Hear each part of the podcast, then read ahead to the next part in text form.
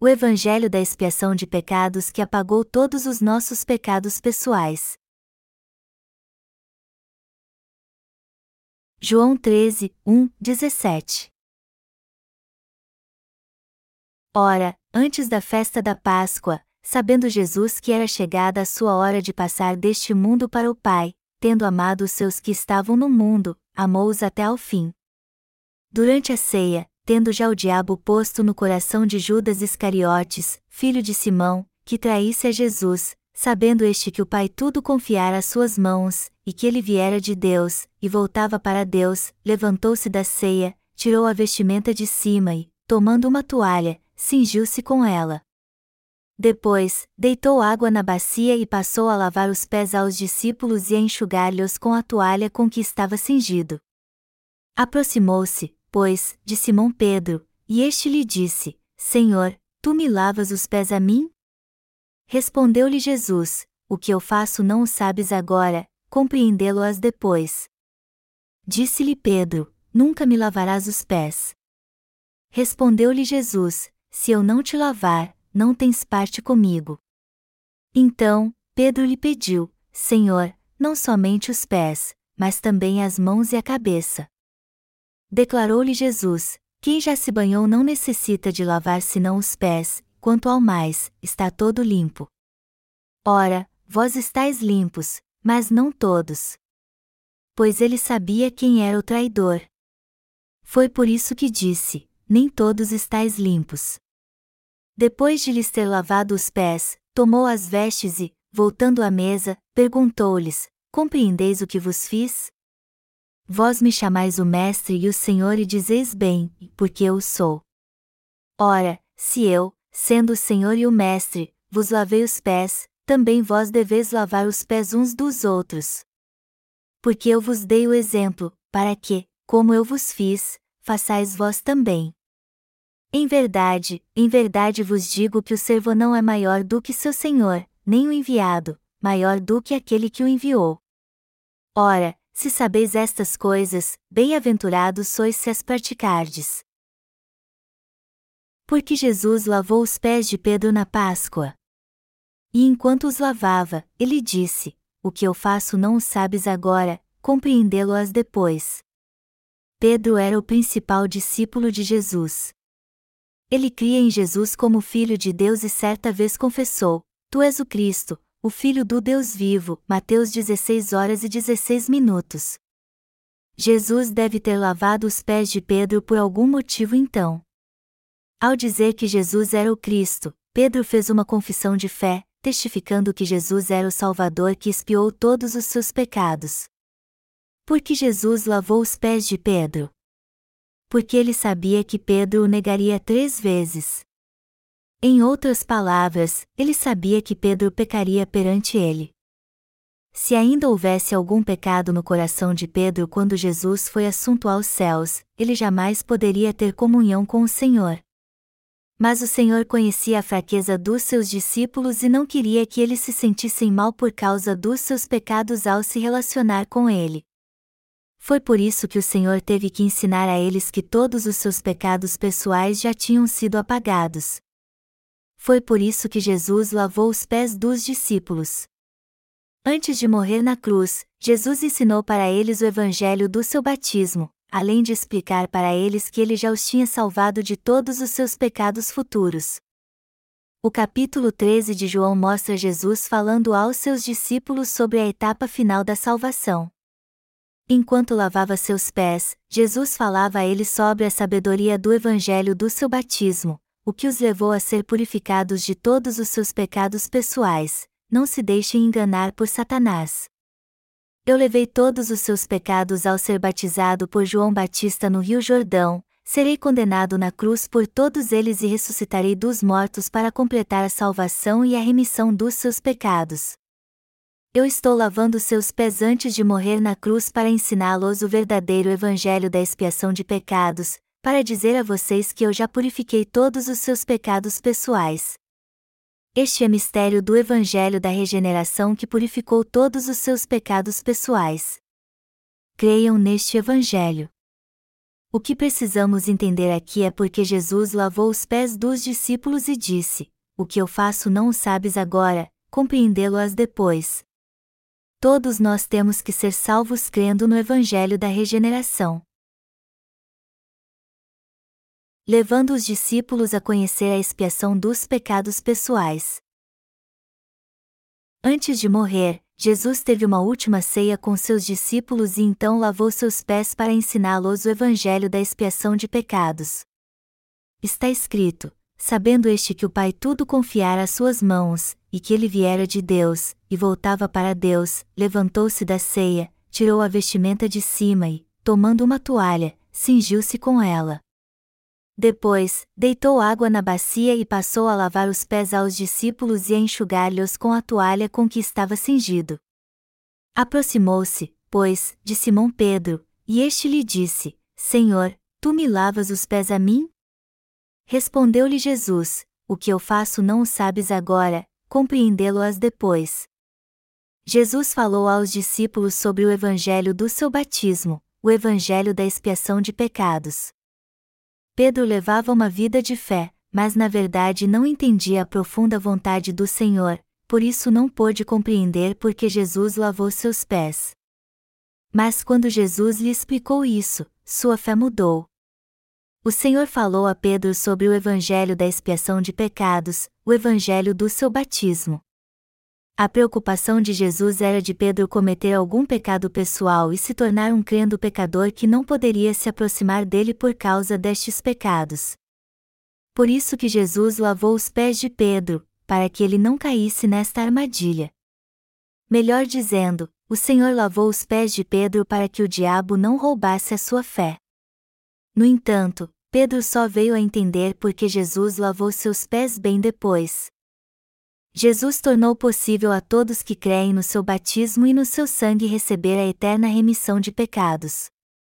E o que ele diz aqui em João capítulo 13 enquanto lavava os pés dos discípulos é tão importante que só podemos compreender se nascermos de novo da água e do Espírito.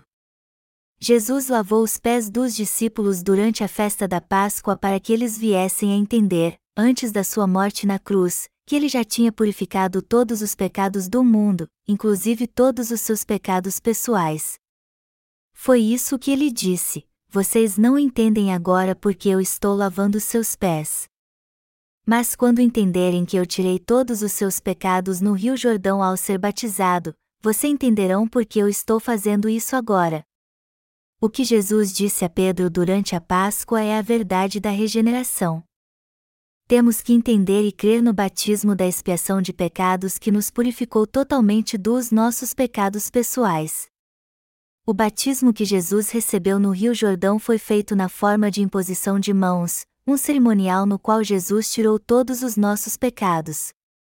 Temos que crer na palavra da expiação de pecados, que Jesus levou sobre si os pecados do mundo ao ser batizado e foi condenado por eles na cruz. O Senhor recebeu em seu corpo o batismo de João Batista para apagar todos os pecados do homem, e ele de fato expiou todos os pecados do mundo. A expiação dos pecados pessoais é alcançada através do batismo e do sangue de Jesus. Jesus sabia muito bem que quando morresse na cruz, ressuscitasse dos mortos e ascendesse aos céus, Satanás e seus falsos profetas tentariam enganar os discípulos levando-os a crer somente no sangue da cruz. É claro que pela confissão de fé de Pedro, Tu és o Cristo, o Filho do Deus vivo, vemos que ele cria no Senhor de todo o seu coração. Mas o que Jesus queria ensinar a Pedro era o evangelho da expiação de pecados, o evangelho do batismo pelo qual Jesus recebeu todos os pecados do mundo no Rio Jordão. O que Jesus queria era ensinar este evangelho a Pedro, aos outros discípulos e às gerações futuras, inclusive nós.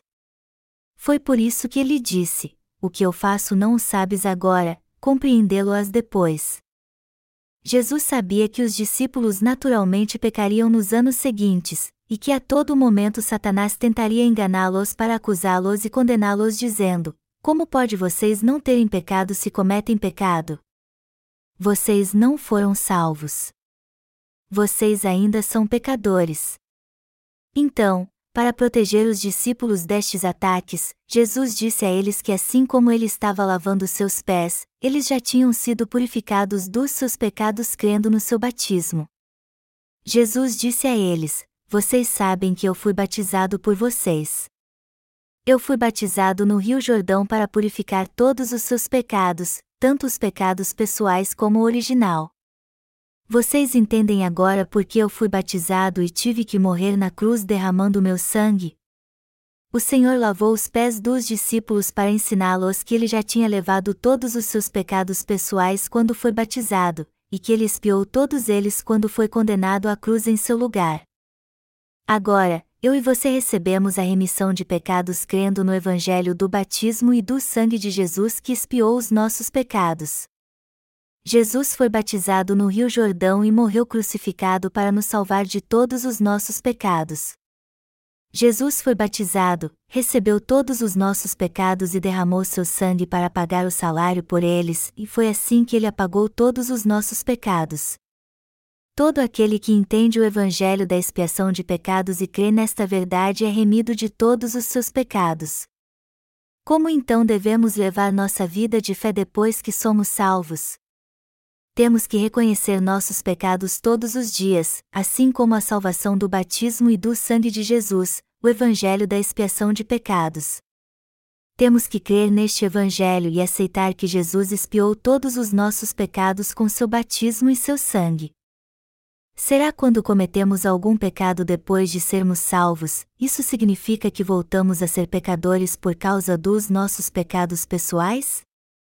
Não, claro que não já que o Senhor levou todos os nossos pecados ao ser batizado, é impossível sermos pecadores novamente por causa dos nossos pecados pessoais. Os justos jamais podem se tornar pecadores novamente. Se você ainda sente no seu coração que é pecador por causa dos seus pecados pessoais, apesar de crer no Evangelho da água e do Espírito, o Evangelho da expiação de pecados, você tem que voltar ao Rio Jordão, o lugar onde Jesus foi batizado para lhe salvar. Ali então, você tem que confirmar sua fé no Evangelho da expiação de pecados, reconhecer que Jesus levou todos os pecados do mundo ao ser batizado por João Batista, inclusive seus pecados pessoais, e, além disso, meditar mais uma vez neste Evangelho da expiação de pecados, assim como no batismo de Jesus e no seu sangue, por sua fé nisso, reconhecer Jesus como seu Salvador e crer nele de todo o seu coração. Se você crê em Jesus como seu Salvador, você então crê no Evangelho da água e do Espírito, o Evangelho da expiação de pecados que afirma que todos os seus pecados foram passados para o corpo de Jesus quando ele foi batizado. E se você crê mesmo no batismo de Jesus, na sua morte na cruz e na sua ressurreição, você não pode mais voltar a ser pecador, não importa que tipo de pecado pessoal você cometa, pois você já foi remido de todos os pecados do mundo por crer no Evangelho da expiação de pecados. Mesmo depois que nascemos de novo, nós ainda continuamos cometendo pecados por causa da nossa fraqueza, mas Jesus Cristo já levou todos estes pecados ao ser batizado por João Batista. Através da obra do Evangelho da expiação de pecados, o Senhor nos salvou completamente. Por isso que foi absolutamente indispensável Jesus explicar aos seus discípulos a importância do seu batismo e por que ele tinha que lavar seus pés, ou seja, Jesus lavou os pés dos discípulos para lembrar a eles mais uma vez a palavra do seu batismo, para ratificar pela última vez o evangelho da expiação de pecados, que ele havia purificado todos os seus pecados quando foi batizado. Melhor dizendo, Jesus expiou todos os pecados do homem e o salvou a todos ao ser batizado, morrendo na cruz, ressuscitando dos mortos e sendo assunto aos céus. Deste modo, todos os seus discípulos estariam preparados para pregar até o fim o evangelho do batismo de Jesus, sua cruz, sua ressurreição, o evangelho da expiação de pecados. A fraqueza carnal de Pedro. A Bíblia diz que Pedro negou Jesus duas vezes quando foi acusado três vezes de ser seu seguidor, dizendo: Não, isso não é verdade. Eu não conheço este homem. E na terceira vez, ele não apenas o negou, mas o xingou também. Vamos ler Mateus 26 2.69 e 75 para ver o que a Bíblia realmente diz sobre isso. Ora, estava Pedro assentado fora no pátio, e, aproximando-se uma criada, lhe disse: Também tu estavas com Jesus, o Galileu. Ele, porém, o negou diante de todos, dizendo: Não sei o que dizes. E, saindo para o alpendre, foi ele visto por outra criada, a qual disse aos que ali estavam: este também estava com Jesus, o Nazareno. E ele negou outra vez, com juramento: Não conheço tal homem. Logo depois, aproximando-se os que ali estavam, disseram a Pedro: Verdadeiramente, és também um deles, porque o teu modo de falar o denuncia. Então, começou ele a praguejar e a jurar: Não conheço esse homem.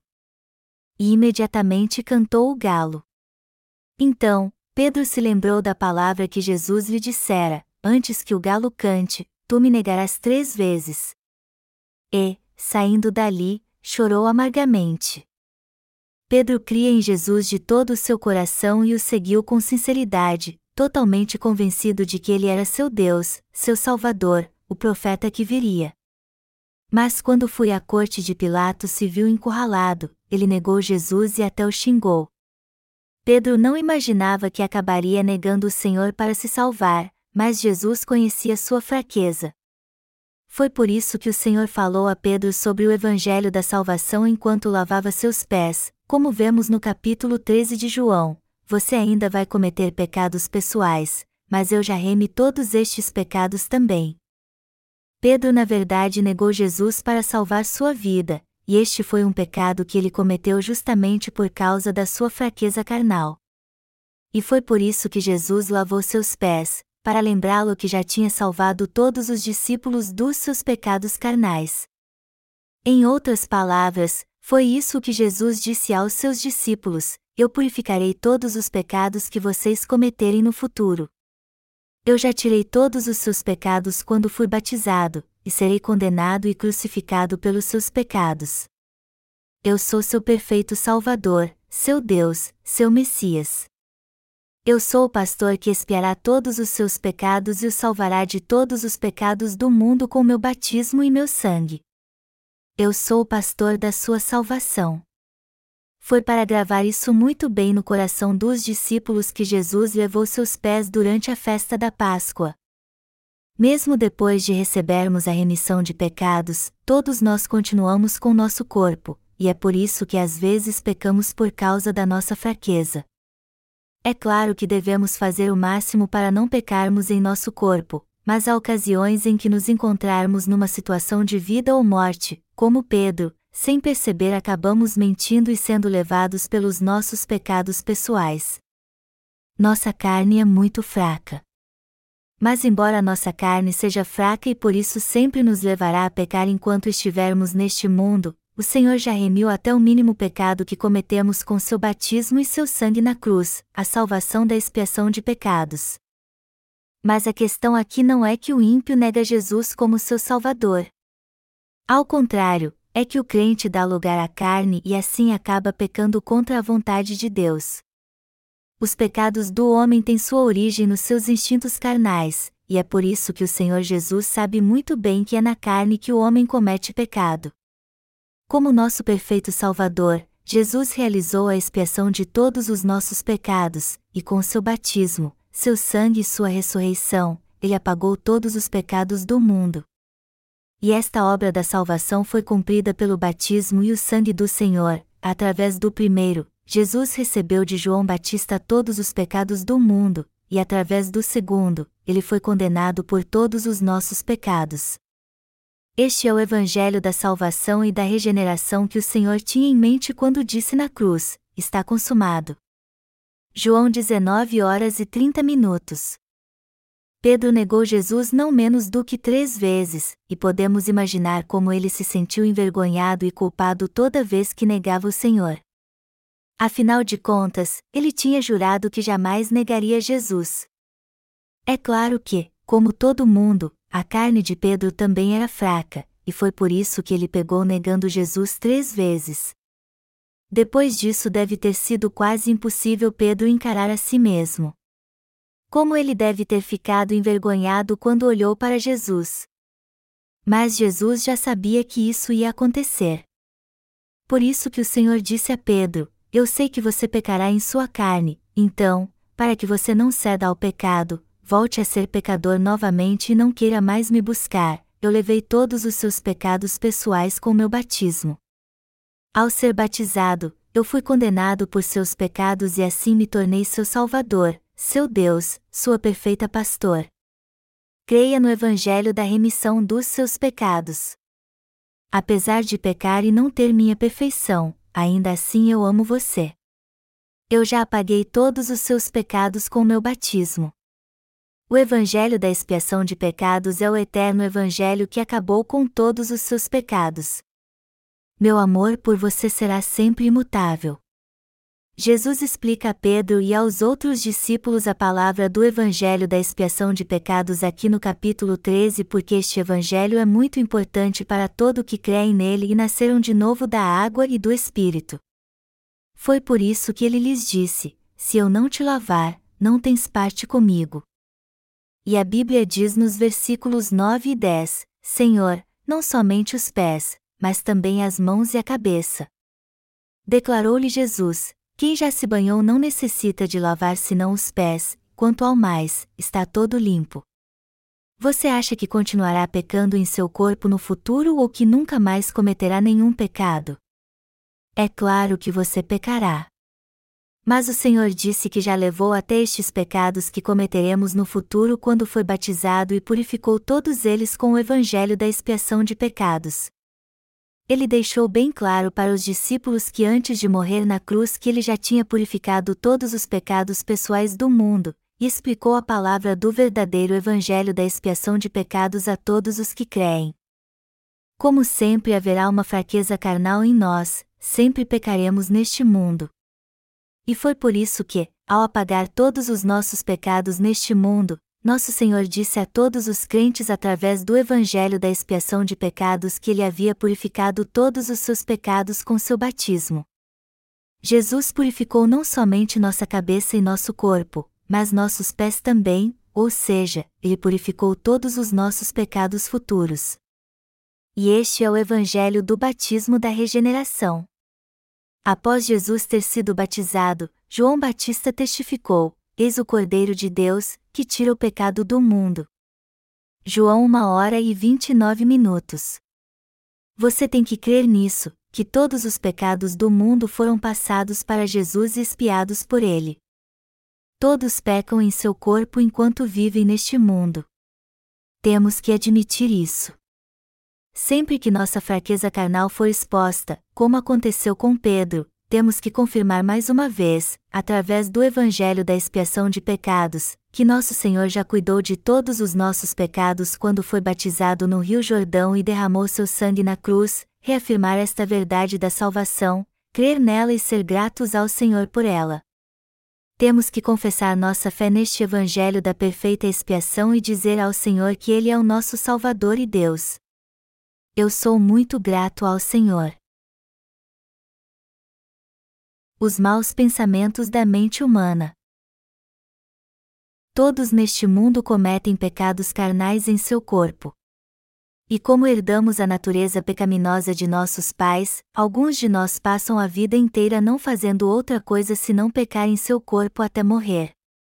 Embora alguns façam coisas boas em seu corpo, a maioria pratica o mal. Jesus diz em Mateus 15, 19 e 10, porque do coração procedem maus desígnios, homicídios, adultérios, prostituição, furtos, falsos testemunhos, blasfêmias.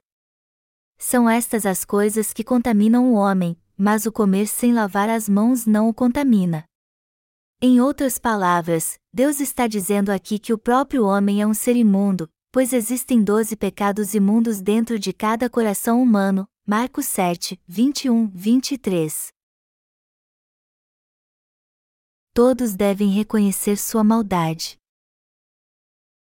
Antes de ouvirmos a palavra de Deus para nascermos de novo da água e do Espírito, primeiro temos que confessar a Deus que somos pecadores totalmente perversos e dizer: Senhor, há muitos pecados dentro de mim. Eu tenho desejos pecaminosos em meu coração.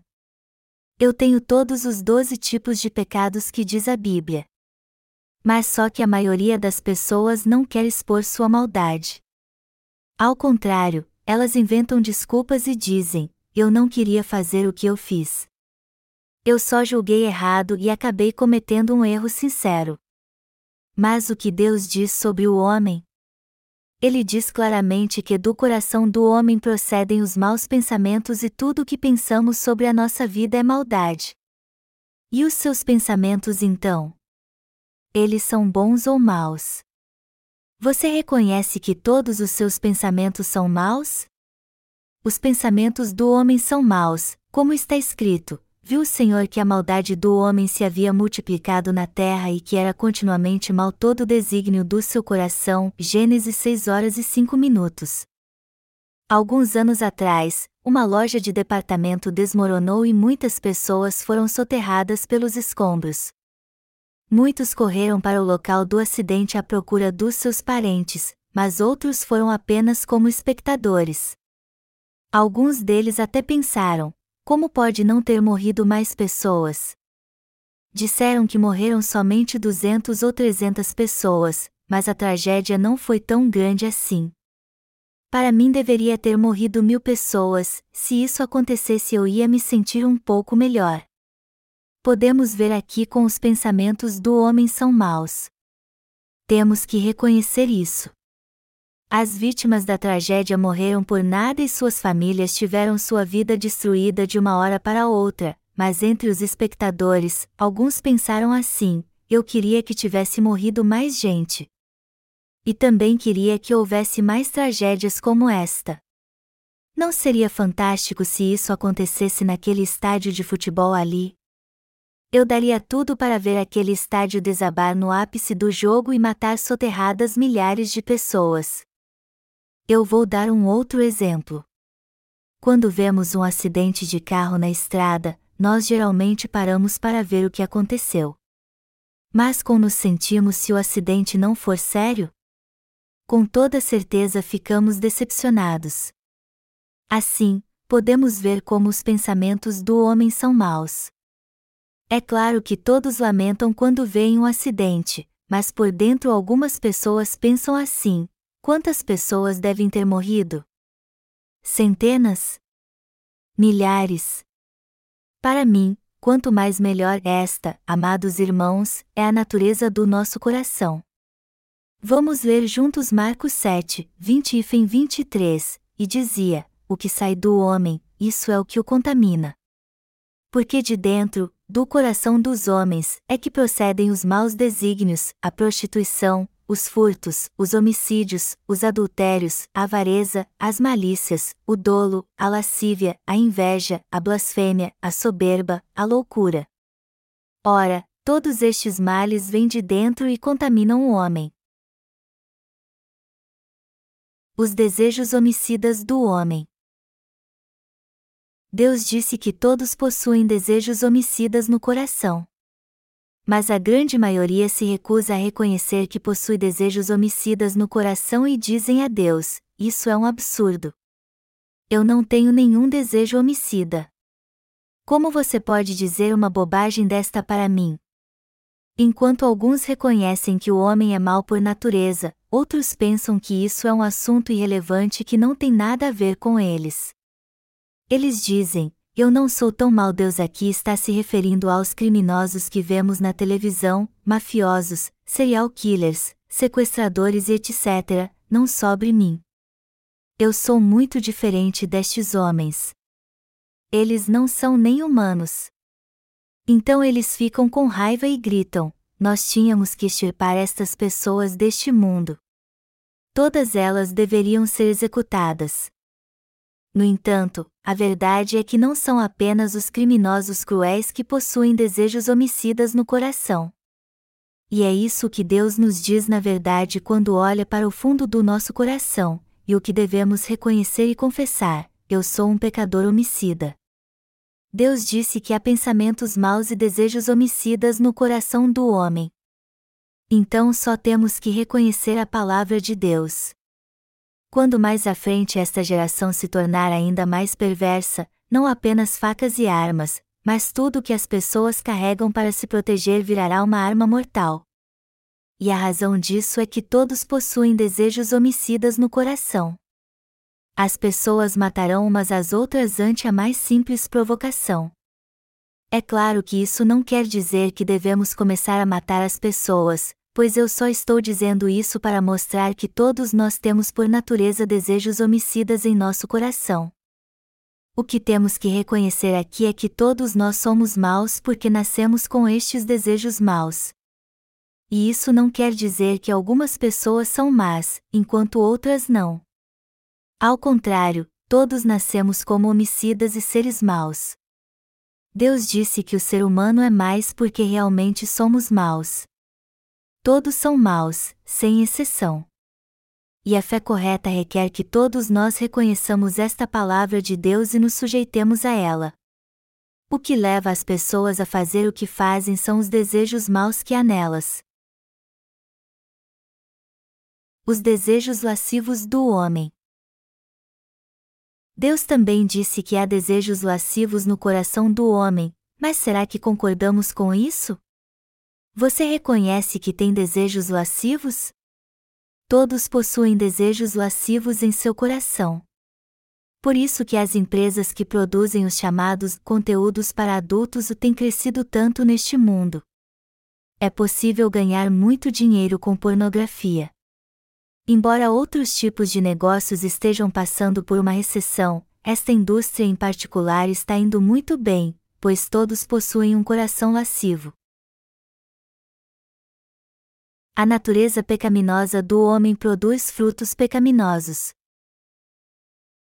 Uma bananeira dá bananas, uma laranjeira dá laranjas, uma tamareira dá tâmaras, uma mangueira dá mangas. Do mesmo modo, já que nascemos com doze tipos de pecado no coração, todos nós pecamos em nossa vida. Foi isso que o Senhor disse. Você reconhece o que o Senhor diz aqui, que o que sai do homem é o que o contamina. Se concordamos com a palavra de Deus, não temos outra escolha senão admitir: sim, Senhor. Todos nós de fato somos uma descendência de malignos. Tu estás certo. Temos que reconhecer isso. Temos que admitir isso e reconhecer a palavra de Deus. Assim como Jesus Cristo se sujeitou à vontade do Pai, nós também temos que reconhecer Sua palavra e nos sujeitar a ela.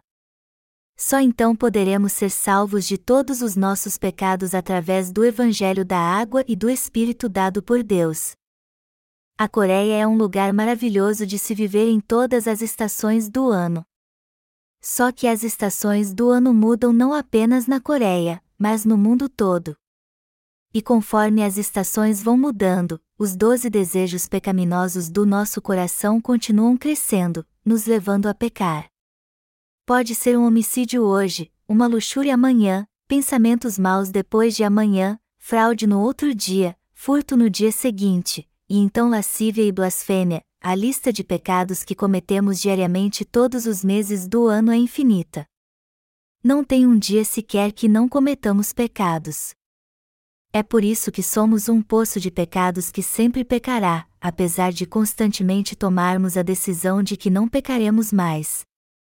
Vamos pegar uma bananeira como exemplo. Será que uma bananeira não dá frutos só porque não quer? Só porque uma bananeira pensa assim, eu não quero mais dar bananas, será que ela vai parar de dar frutos? Claro que não.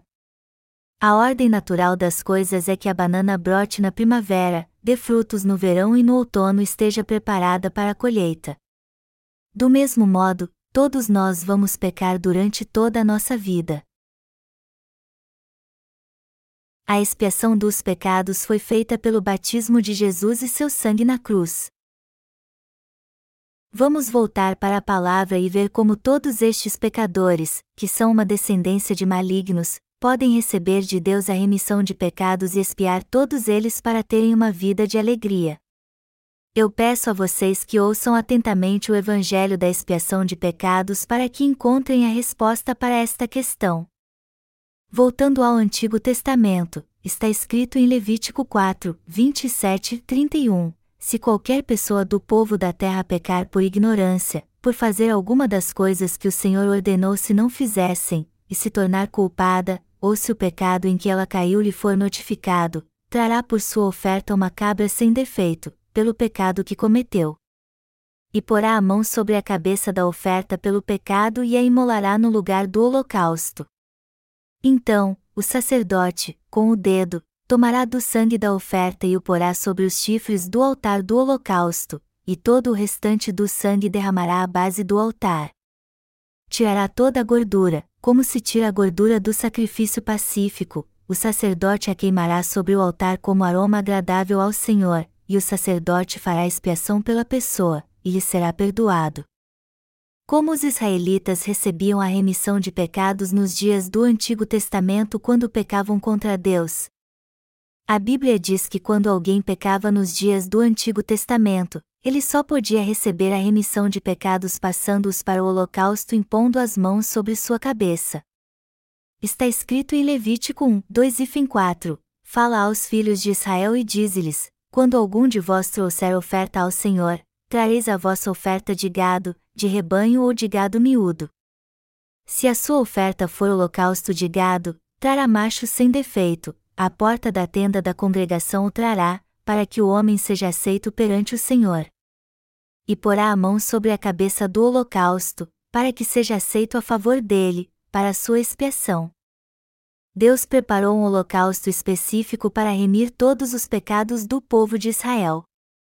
Está escrito aqui: porá a mão sobre a cabeça do holocausto. A imposição de mãos do Antigo Testamento significava passar os pecados para o holocausto. Então, quando alguém passava pela porta do tabernáculo e entrava nele, a primeira coisa que ele via era o altar de ofertas queimadas, e este altar, no formato de um púlpito, embora um pouco maior que ele, tinha chifres nas suas quatro pontas. Era nele que os israelitas ofereciam seus sacrifícios para receber de Deus a remissão dos seus pecados, impondo as mãos sobre a cabeça do holocausto, passando assim passando seus pecados para ele e depois o degolando. Deus diz em Levítico: porá a mão sobre a cabeça do holocausto, para que seja aceito a favor dele, para a sua expiação. Quando um israelita impunha as mãos sobre o holocausto, seus pecados eram passados para este animal, e como o animal havia recebido todos os seus pecados através da imposição de mãos, ele era aceito para fazer expiação pelo pecador. Ele então degolava o animal e derramava seu sangue. O sacerdote, por sua vez, passava o sangue nos quatro chifres do altar de ofertas queimadas, jogava fora as partes do animal que não prestavam e queimava a carne como aroma suave a Deus. Era assim que os israelitas recebiam a remissão de todos os seus pecados. Este era o sacrifício pela qual o povo de Israel era remido dos seus pecados diários. Além disso, o povo de Israel tinha outra cerimônia sacrificial onde podiam fazer expiação pelos seus pecados anuais, mas este sacrifício do dia da expiação tinha características bem diferentes dos sacrifícios diários. Antes de tudo, enquanto o próprio pecador passava seus pecados para o animal sem mancha para expiar seus pecados diários, no sacrifício anual do dia da expiação era o sumo sacerdote que impunha as mãos sobre o holocausto em favor de todo o povo de Israel e passava seus pecados para ele enquanto todos observavam. Outra diferença é que o sumo sacerdote levava o sangue do sacrifício para o Santo dos Santos e o aspergia sete vezes sobre o propiciatório para a banda do Oriente. Assim, no décimo dia do sétimo mês, o sumo sacerdote fazia expiação por todos os pecados anuais do povo de Israel. Levítico 16, 5 e fim 27. Agora então, temos que voltar nossa atenção para o sistema sacrificial de expiação do Antigo Testamento e descobrir como ele se cumpre no Novo Testamento, e também como o estatuto eterno do Deus de Deus pode ser guardado e passado adiante sem ser modificado. Porque Jesus Cristo teve que morrer na cruz. O que Deus fez de errado nessa terra para que morresse crucificado? O que levou Jesus Cristo a morrer na cruz? Quando todos os pecadores deste mundo estavam cativos do pecado, e isso diz respeito justamente a mim e a você, Jesus Cristo veio a essa terra para salvar a nós, pecadores, descendência de malignos, de toda a condenação do pecado. Aí então, ele foi batizado por João Batista no Rio Jordão para fazer expiação dos nossos pecados e recebeu a condenação que todos nós merecíamos receber por causa do pecado. O fato de Jesus ter sido batizado e derramado seu sangue na cruz aponta para o rito sacrificial da oferta do Antigo Testamento, no qual o holocausto recebia a imposição de mãos e era imolado diante do altar de ofertas queimadas. Nos dias do Antigo Testamento, os israelitas impunham as mãos sobre a cabeça do holocausto, confessavam seus pecados, e para ser remidos de todos eles, eles degolavam o animal sobre o qual tinham imposto as mãos, derramavam seu sangue e ofereciam este sacrifício a Deus para expiação dos seus pecados.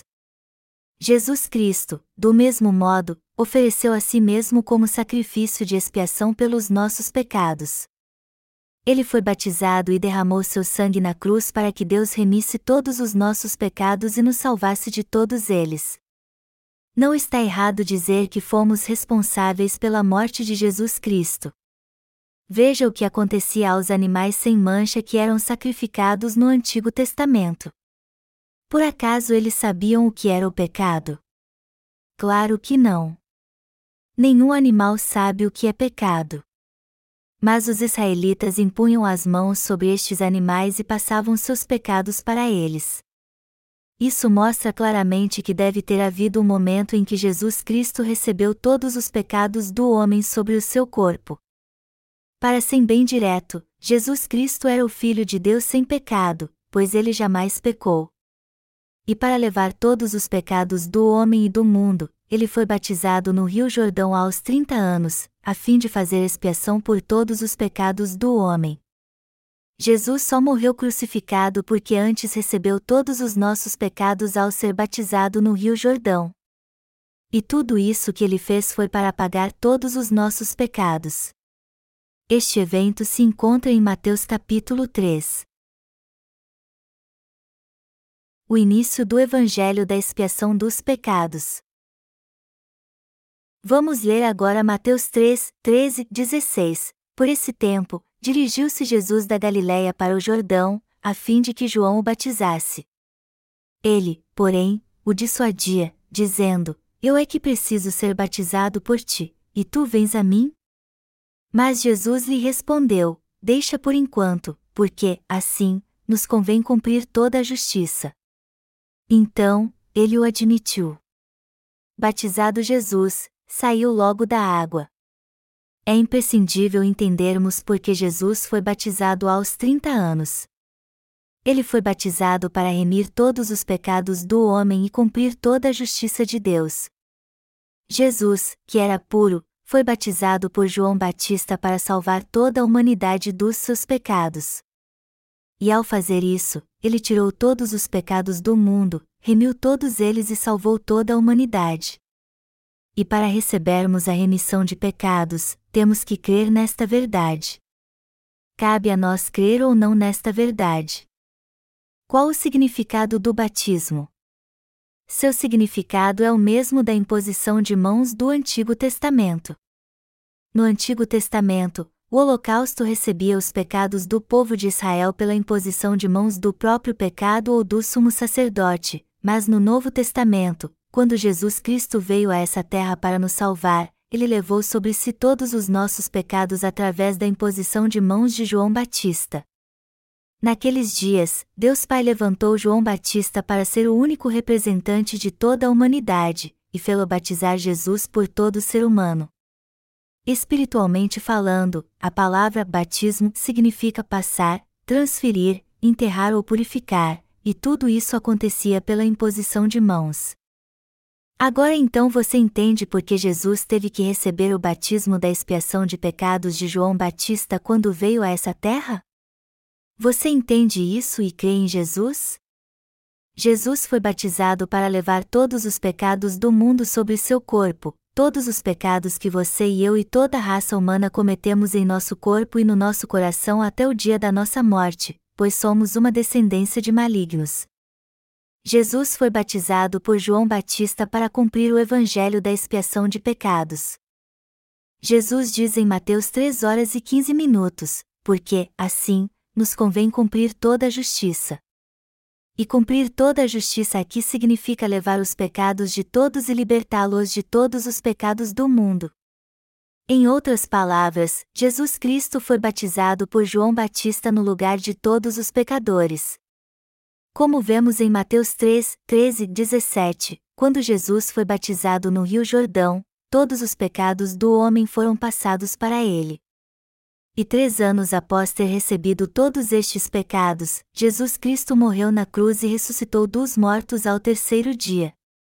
Para remir todos os pecados do mundo, ele foi batizado, morreu na cruz e ressuscitou dos mortos. E assim, para todos que desejavam a remissão de pecados de Deus, para todos os crentes, Jesus trouxe a salvação de uma vez por todas. Jesus teve que usar uma coroa de espinhos, foi julgado na corte de Pilatos e crucificado como um criminoso, derramando todo o seu sangue até morrer. Por que Jesus teve que sofrer assim? Jesus teve que morrer na cruz porque assim levaria os pecados do todos deste planeta através do seu batismo, todos os seus e os meus pecados. Todos nós temos que crer nesta palavra da salvação e agradecer a Deus por ter nos salvado assim. Jesus não poderia ter nos salvado dos pecados do mundo por outro método a não ser este, ou seja, sendo batizado, crucificado e ressuscitado. Quando Jesus foi batizado por João Batista para receber os pecados do mundo, ele tirou todos eles, nos salvou de todos eles e assim libertou todos os crentes. Alguns podem até indagar: Jesus não tirou apenas o pecado original? Mas isso é algo da sua própria mente. Deus diz claramente na Bíblia que João Batista passou todos os pecados do mundo para Jesus quando o batizou, que ele tirou todos os pecados do homem e os apagou a todos. O próprio Jesus disse em Mateus 3 horas e 15 minutos: Deixa por enquanto, porque, assim, nos convém cumprir toda a justiça. O Senhor cumpriu toda a justiça ao apagar todos os pecados do mundo. Jesus tirou os pecados pessoais de todos neste mundo? Sim, ele de fato tirou todos eles. E para encontrarmos a prova disso, vamos voltar ao Antigo Testamento e analisar o dia da expiação e a função do sumo sacerdote descritos no capítulo 6 de Levítico. O sacrifício que expiou todos os pecados anuais do povo de Israel. Está escrito em Levítico 16, 6 e fim 10. Arão trará o novilho da sua oferta pelo pecado e fará expiação por si e pela sua casa. Também tomará ambos os bodes e os porá perante o Senhor, à porta da tenda da congregação. Lançará sorte sobre os dois bodes, uma, para o Senhor, e a outra, para o bode emissário. Arão fará chegar o bode sobre o qual cair a sorte para o Senhor e o oferecerá por oferta pelo pecado. Mas o bode sobre que cair a sorte para bode emissário será apresentado vivo perante o Senhor, para fazer expiação por meio dele e enviá-lo ao deserto como bode emissário. A Bíblia descreve aqui como Arão oferecia um novilho por seu pecado e dois bodes a Deus à porta da entrada da congregação. Está escrito aqui: lançará sorte sobre os dois bodes, uma, para o Senhor, e a outra, para o bode emissário. Arão precisava de um bode emissário para salvar o povo de Israel. Segundo o sistema sacrificial estabelecido por Deus no Antigo Testamento, todos podiam passar seus pecados diários para um holocausto pessoalmente impondo as mãos sobre sua cabeça, mas todos os pecados anuais do povo de Israel eram passados pelo sumo sacerdote no décimo dia do sétimo mês.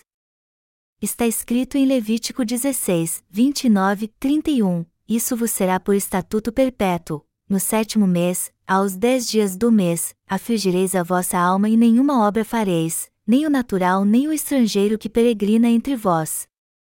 Porque, naquele dia, se fará expiação por vós, para purificar-vos, e sereis purificados de todos os vossos pecados, perante o Senhor. É sábado de descanso solene para vós outros, e afligireis a vossa alma, é estatuto perpétuo. Quando o povo de Israel ia ao tabernáculo, eles confessavam seus pecados e os passavam para o holocausto impondo as mãos sobre sua cabeça, degolando-o e derramando seu sangue, e então o entregavam ao sacerdote. O animal então, tendo recebido os pecados pela imposição de mãos, morria para remir todos eles. Deus então aceitava este holocausto ao invés de exigir a morte dos israelitas. Somente os animais puros especificados por Deus como cordeiros, bodes, touros e novilhos eram aceitos como holocausto, e Deus aceita todos os animais que eram oferecidos segundo as suas exigências. Como Deus é misericordioso, ele quis salvar o povo de Israel e permitiu que eles passassem seus pecados para o holocausto a fim de que este animal morresse em seu lugar. Deste modo, o sistema sacrificial do Antigo Testamento trazia remissão de pecados aos israelitas quando eles passavam seus pecados para um cordeiro ou um bode impondo as mãos sobre sua cabeça, degolando este animal, derramando seu sangue e dando-o ao sacerdote. Embora o povo de Israel tivesse que receber a remissão dos seus pecados diários assim, era praticamente impossível oferecer tantos sacrifícios diariamente. Então, no décimo dia do sétimo mês, o sumo sacerdote, impondo as mãos sobre o bode emissário por todo o povo de Israel, passava seus pais anuais para ele de uma vez por todas. Mas o que o sumo sacerdote fazia exatamente? Primeiro, Arão impunha as mãos sobre a cabeça do bode e confessava todos os pecados que os israelitas tinham cometido durante o ano, dizendo: O povo de Israel cometeu homicídio, adultério e furto. Eles tiveram inveja, brigaram uns com os outros e também deram falso testemunho. Ele então degolava o holocausto, derramava seu sangue, levava este sangue para o Santo dos Santos e o aspergia sete vezes ali. O número 7 na Bíblia representa a perfeição. A primeira coisa que o sumo sacerdote fazia era passar todos os pecados anuais do povo de Israel para o holocausto, e só depois disso é que o animal era sacrificado e morto em seu lugar. Como Deus é justo, ele permitiu que um animal fosse sacrificado em lugar do povo de Israel para pagar todos os seus pecados carnais. Ele fez isso porque é muito misericordioso. Então, quando o sumo sacerdote aspergia o sangue do sacrifício sete vezes sobre o propiciatório para a banda do Oriente, todos os pecados anuais do povo de Israel eram purificados num só dia, no décimo dia do sétimo mês. Todo ano, no décimo dia do sétimo mês, o povo de Israel oferecia o sacrifício do dia da expiação, e neste dia dois bodes eram oferecidos. Um deles era chamado bode emissário, que significa ser liberto, e este bode emissário do Antigo Testamento é uma figura de Jesus Cristo no Novo Testamento. Como diz a Bíblia, porque Deus amou ao mundo de tal maneira que deu o seu Filho unigênito, para que todo o que nele crê não pereça, mas tenha vida eterna. João 3 horas e 16 minutos. Isso quer dizer que Deus nos deu seu Filho para que ele fosse nosso Cordeiro sacrificial. Em outras palavras, Jesus veio como nosso Salvador que tirou todos os pecados do mundo ao ser batizado por João Batista e nos salvou de todos os nossos pecados. Por isso que ele é chamado de Messias, ou seja, o Salvador. Portanto, o nome Jesus Cristo representa o Rei de todos os reis que veio para salvar todos os pecadores. Melhor dizendo, assim como o povo de Israel era remido de todos os seus pecados anuais no dia da expiação nos dias do Antigo Testamento, Jesus Cristo veio há dois mil anos, nos dias no Novo Testamento, foi batizado para levar todos os pecados do homem e fez expiação por todos eles ao derramar seu sangue na cruz. Vamos ler juntos agora Levítico 16, 21, 22, Arão porá ambas as mãos sobre a cabeça do bode vivo e sobre ele confessará todas as iniquidades dos filhos de Israel, todas as suas transgressões e todos os seus pecados, e os porá sobre a cabeça do bode e enviá-lo ao deserto, pela mão de um homem à disposição para isso. Assim, aquele bode levará sobre si todas as iniquidades deles para a terra solitária, e o homem soltará o bode no deserto. Assim como está escrito no capítulo 1 de Levítico, esta passagem também deixa bem claro que os pecados dos israelitas eram passados para o holocausto pela imposição de mãos de Arão. Quando a Bíblia diz todas as iniquidades dos filhos de Israel aqui em Levítico 16 horas e 21 minutos, elas se referem a todos os pecados cometidos pelos israelitas em seu coração e em seus atos. e era o sumo sacerdote que passava todas estas iniquidades para o bode emissário impondo as mãos sobre sua cabeça. A partir da lei podemos reconhecer todas as consequências dos nossos pecados. A lei de Deus é composta por 613 estatutos e mandamentos. A verdade, contudo, é que todos nós não conseguimos fazer o que Deus mandou e fazemos justamente o que ele não nos mandou fazer.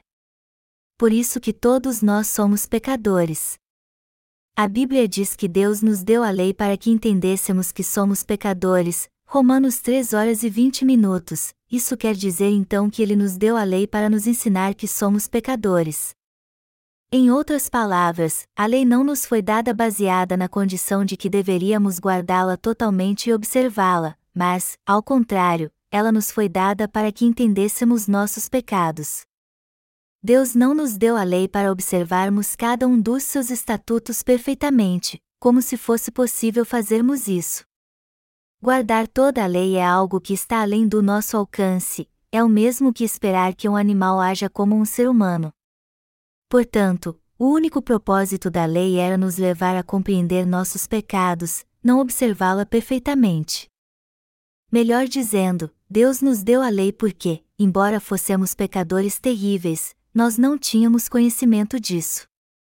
Através da lei, Deus estava nos dizendo: vocês são homicidas e adúlteros, e seus pensamentos são sempre maus. Deus disse a todos para não cometer homicídio, mas é da natureza do ser humano cometer homicídio em seu coração e às vezes até na prática.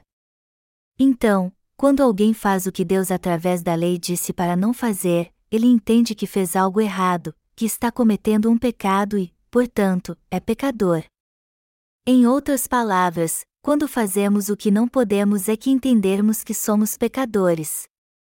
Então, para salvar todo o povo de Israel no Antigo Testamento, Deus permitiu que Arão oferecesse um sacrifício no dia da expiação, e ao cumprir seu dever e sacerdócio, Arão levava todos os israelitas a fazer expiação por seus pecados anuais. Como eu disse antes, dois animais eram oferecidos como sacrifício no dia da expiação. Um deles era sacrificado a Deus no tabernáculo após Arão passar os pecados dos israelitas para ele pela imposição de mãos, enquanto que o outro era solto no deserto. Arão também impunha as mãos sobre a cabeça do outro bode a fim de passar os pecados dos israelitas para ele, e fazia isso enquanto todos olhavam. Com sua mão sobre a cabeça do bode, Arão confessava todos os pecados anuais do povo de Israel, e então o entregava a um homem designado para levá-lo e soltá-lo no deserto. A Palestina é uma terra desértica, e o bode emissário era levado para o deserto e solto ali. Quando o povo de Israel via este bode levando seus pecados anuais para o deserto, eles sabiam que não tinham mais pecados e tinham paz no coração, e o bode emissário acaba morrendo em algum lugar no deserto. Após vagar no deserto, o bode morria levando os pecados anuais do povo de Israel, e com sua morte fazia expiação de todos eles. Deus está nos dizendo agora que Jesus é o nosso bode emissário, e que através do seu batismo e do seu sangue, ele remiu todos os nossos pecados anuais e os pecados que cometemos ao longo de toda a nossa vida. Jesus é o próprio Deus e o nosso Salvador. Ele é o Filho de Deus que veio nos salvar de todos os pecados do mundo, o Criador que fez todos nós. Como veio a essa terra para nos salvar de todos os pecados do mundo que cometemos em nossa carne, Jesus teve que ser batizado por João Batista para fazer expiação não somente dos nossos pecados anuais, mas também de todos os pecados que já cometemos e ainda cometeremos neste mundo, seja em nosso coração ou em nossa carne, e também para cumprir a justiça de Deus. Três anos antes de morrer na cruz, quando iniciou seu ministério público nessa terra aos 30 anos, a primeira coisa que Jesus fez foi receber todos os pecados do mundo no Rio Jordão por meio de João Batista. Foi a partir deste momento que o Senhor começou a obra para completar a salvação do homem e a remissão dos seus pecados. João Batista estava com água na cintura quando batizou Jesus impondo as mãos sobre ele e o mergulhando nas águas. Este batismo se refere à própria imposição de mãos do Antigo Testamento, e foi o meio pelo qual Jesus recebeu todos os pecados do homem. O fato de Jesus ter sido mergulhado nas águas representa sua morte, enquanto que sua ressurreição é representada quando ele sai da água. Ao receber o batismo de João Batista, Jesus lançou um firme fundamento para cumprir a justiça de Deus realizando estas três obras. Nós só podemos ser salvos se nos sujeitarmos à palavra pela qual Jesus nos salvou. Deus decidiu nos salvar assim por meio de Jesus Cristo, e ele nos salvou no Novo Testamento segundo a palavra da sua aliança que foi dada no Antigo Testamento. Jesus Cristo recebeu todos os pecados do mundo e os levou à cruz. Está escrito em João uma hora e vinte e nove minutos. No dia seguinte, viu João a Jesus, que vinha para ele, e disse: Eis o Cordeiro de Deus, que tira o pecado do mundo. João Batista testifica aqui que Jesus Cristo tirou todos os pecados do mundo. Todos os pecados do homem foram passados para Jesus Cristo quando ele foi batizado. Creia nisso, pois assim você certamente receberá a expiação de pecados pela fé.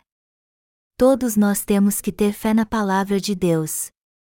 Temos que deixar toda a teimosia que há em nossa mente e nos nossos conceitos e nos sujeitar à palavra de Deus, declarando que Jesus tirou todos os pecados do mundo e crendo nesta palavra sem duvidar. O fato de Jesus ter tirado todos os pecados do mundo de uma vez por todas significa o mesmo que a remissão de pecados que cumpriu toda a justiça de Deus. E a imposição de mãos e o batismo também têm o mesmo significado. Tudo, toda, total são palavras diferentes mas que possuem o mesmo sentido. Assim, a imposição de mãos do Antigo Testamento é o mesmo que o batismo no Novo Testamento. Jesus foi batizado por imposição de mãos e foi através deste batismo que nossos pecados foram purificados. A Bíblia diz que Jesus Cristo foi batizado e condenado na cruz por nós para expiar nossos pecados, e somos salvos quando cremos neste verdadeiro Evangelho. Quais são então os pecados do mundo que Jesus tirou? A Bíblia diz que os pecados que tínhamos desde o ventre de nossa mãe e todos os desejos pecaminosos que há no coração do homem, como maus pensamentos, furto, a dissolução, a inveja, a blasfêmia, a soberba, a loucura fazem parte dos pecados do mundo, assim como todas as transgressões e iniquidades pessoais que cometemos e iremos cometer no futuro em nossa fraqueza, seja por atos ou no nosso coração. Todos os pecados, em outras palavras, fazem parte dos pecados do mundo. Está escrito em Romanos 6 horas e 23 minutos que porque o salário do pecado é a morte, mas o dom gratuito de Deus é a vida eterna em Cristo Jesus, nosso Senhor. E a Bíblia também diz em Hebreus 9 horas e 22 minutos que sem derramamento de sangue, não há remissão. Como a palavra de Deus diz aqui, o salário do pecado tinha que ser pago de qualquer jeito. Mas a Bíblia também diz que quando Jesus Cristo veio a essa terra para nos salvar de todos os nossos pecados, ele pagou o salário por todos eles com sua própria vida, fazendo assim expiação por todos os pecados deste mundo. Sendo assim, podemos receber a remissão de pecados crendo no batismo de Jesus e no seu sangue, e que ele é o próprio Deus e o nosso Salvador. A expiação dos pecados futuros. Todos os pecados que cometemos e iremos cometer até o fim da nossa vida fazem parte dos pecados do mundo, não importa quando os cometemos. Os pecados que cometemos ontem, hoje e cometeremos no futuro, do berço ao túmulo, fazem parte dos pecados do mundo, e a Bíblia diz que todos eles foram passados para Jesus Cristo quando ele foi batizado, que o Senhor tirou todos eles assim. Todos os pecados que cometemos até morrermos estão incluídos nos pecados do mundo. Nós só podemos ser salvos se crermos neste verdadeiro Evangelho de Deus e nos sujeitarmos à Palavra de Deus, e só podemos receber a remissão de pecados se deixarmos a teimosia que há em nossa mente. Só que alguns ainda são teimosos e perguntam: como pode Jesus ter tirado os pecados que eu nem cometi ainda? Mas eu quero perguntar a estas pessoas: então Jesus tem que vir novamente e derramar seu sangue na cruz para apagar nossos pecados sempre que pecarmos? Amados irmãos, se quisermos nascer de novo, temos que seguir a lei da expiação de pecados, pois a Bíblia diz claramente que sem derramamento de sangue, não há remissão. Hebreus 9 horas e 22 minutos. Se alguém quisesse receber a remissão de pecados no Antigo Testamento, era imprescindível impor as mãos sobre a cabeça do holocausto, passar seus pecados para este animal e imolá-lo. Alguém só podia ser salvo quando o salário pelos seus pecados era pago. Do mesmo modo, o Filho de Deus veio a essa terra para salvar toda a humanidade do pecado, e para pagar todos os nossos pecados, ele foi batizado, derramou seu sangue na cruz, ressuscitou ao terceiro dia e ascendeu ao céu, e agora ele está sentado à destra do trono de Deus como nosso Salvador eterno. Temos que rejeitar nossas ideias concretas e deixar de lado o conceito religioso de que precisamos buscar todos os dias o perdão dos nossos pecados para recebermos a remissão de todos eles temos que ser salvos pela expiação dos nossos pecados de uma vez por todas, não podemos receber a remissão de pecados diariamente fazendo orações de arrependimento. Através do batismo de Jesus, Deus passou todos os pecados do mundo para o seu Filho de uma vez por todas, e ao colocar todos os pecados do mundo sobre o corpo de seu Filho, ele fez com que ele fosse crucificado para se condenado por nós, ressuscitasse dos mortos e assim remisse todos os nossos pecados. O Senhor disse em Isaías 53 que ele colocou sobre Jesus todas as nossas iniquidades, as iniquidades de todos neste mundo, como está escrito: certamente, ele tomou sobre si as nossas enfermidades e as nossas dores levou sobre si, e nós o reputávamos por aflito, ferido de Deus e oprimido. Mas ele foi traspassado pelas nossas transgressões. E moído pelas nossas iniquidades, o castigo que nos traz a paz estava sobre ele, e pelas suas pesaduras fomos sarados. Todos nós andávamos desgarrados como ovelhas, cada um se desviava pelo caminho, mas o Senhor fez cair sobre ele a iniquidade de nós todos. Isaías 53 2.4 e 6 E Efésios 1 hora e 4 minutos, no Novo Testamento, diz: Assim como nos escolheu, nele, antes da fundação do mundo, Deus está dizendo aqui que nos elegeu em Cristo antes da fundação do mundo para nos tornar justos, seu povo sem pecado. Portanto, temos que crer na palavra da água, do sangue e do Espírito dada por Deus e nos sujeitar a ela independente do que pensamos. Deus está dizendo aqui que Jesus Cristo, seu Cordeiro, tirou os pecados do mundo e remiu todos eles, e que isso de fato aconteceu. Hebreus 10 horas e 1 minuto diz: Ora, visto que a lei tem sombra dos bens vindouros, não a imagem real das coisas, nunca jamais pode tornar perfeitos os ofertantes, com os mesmos sacrifícios que, ano após ano, perpetuamente, eles oferecem. Isso quer dizer que impor as mãos sobre cordeiros ou novilhos e sacrificá-los dias após dia não nos torna perfeitos. Como a lei é a sombra dos bens futuros, ela em si não é perfeita, e foi por isso que o Messias que viria, Jesus Cristo em pessoa, tirou todos os pecados do mundo de uma vez por todas ao ser batizado por João Batista, assim como o sumo sacerdote passava os pecados anuais do povo de Israel também de uma vez por todas.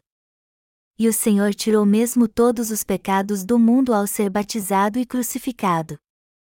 Por isso que a Bíblia diz em Hebreus 10, 9, 18: Então, acrescentou: Eis aqui estou para fazer, ó Deus, a tua vontade remove o primeiro para estabelecer o segundo.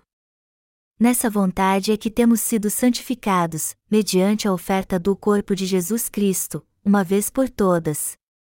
Ora, todo sacerdote se apresenta, dia após dia, a exercer o serviço sagrado e a oferecer muitas vezes os mesmos sacrifícios, que nunca jamais podem remover pecados, Jesus, porém, tendo oferecido, para sempre, um único sacrifício pelos pecados, assentou-se à destra de Deus, aguardando, daí em diante, até que os seus inimigos sejam postos por estrado dos seus pés. Porque, com uma única oferta, aperfeiçoou para sempre quantos estão sendo santificados.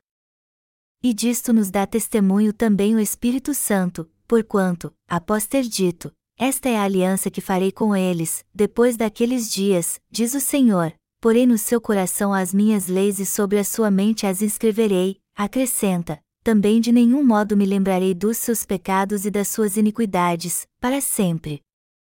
Ora, onde há remissão destes, já não há oferta pelo pecado. Eu creio nesta palavra de todo o coração, que o Senhor realmente nos salvou de todos os nossos pecados através do seu batismo e do seu sangue na cruz. A salvação e a regeneração da água e do Espírito gravadas na nossa mente e no nosso coração. Amados irmãos, vocês creem que Jesus Cristo nos salvou ao ser batizado e derramando seu sangue na cruz? Vocês se sujeitam à palavra de Deus pela fé? Só podemos nascer de novo se nos sujeitarmos a esta palavra. E recebemos a remissão de pecados crendo que Jesus apagou todos eles com o evangelho da expiação. Não é levando uma vida santa todos os dias que recebemos a remissão de pecados, mas crendo no que Deus fez por nós. Só podemos ser remidos de todos os nossos pecados e nos tornar justos crendo que Jesus Cristo tirou todos eles no Rio Jordão ao ser batizado e recebeu na cruz toda a condenação que pertencia a mim e a vocês. O batismo de Jesus, sua morte na cruz e sua ressurreição fazem parte da obra da salvação pela qual todo mundo pode receber de Deus a remissão de seus pecados, esta é a lei da salvação do Senhor e do seu amor. Deus nos ama, mas ele não aceita nosso estado pecaminoso. Ao contrário, por ser justo, ele nos tornou justos pelo sacrifício do seu filho, fazendo com que ele fosse batizado por João Batista para pagar todos os nossos pecados.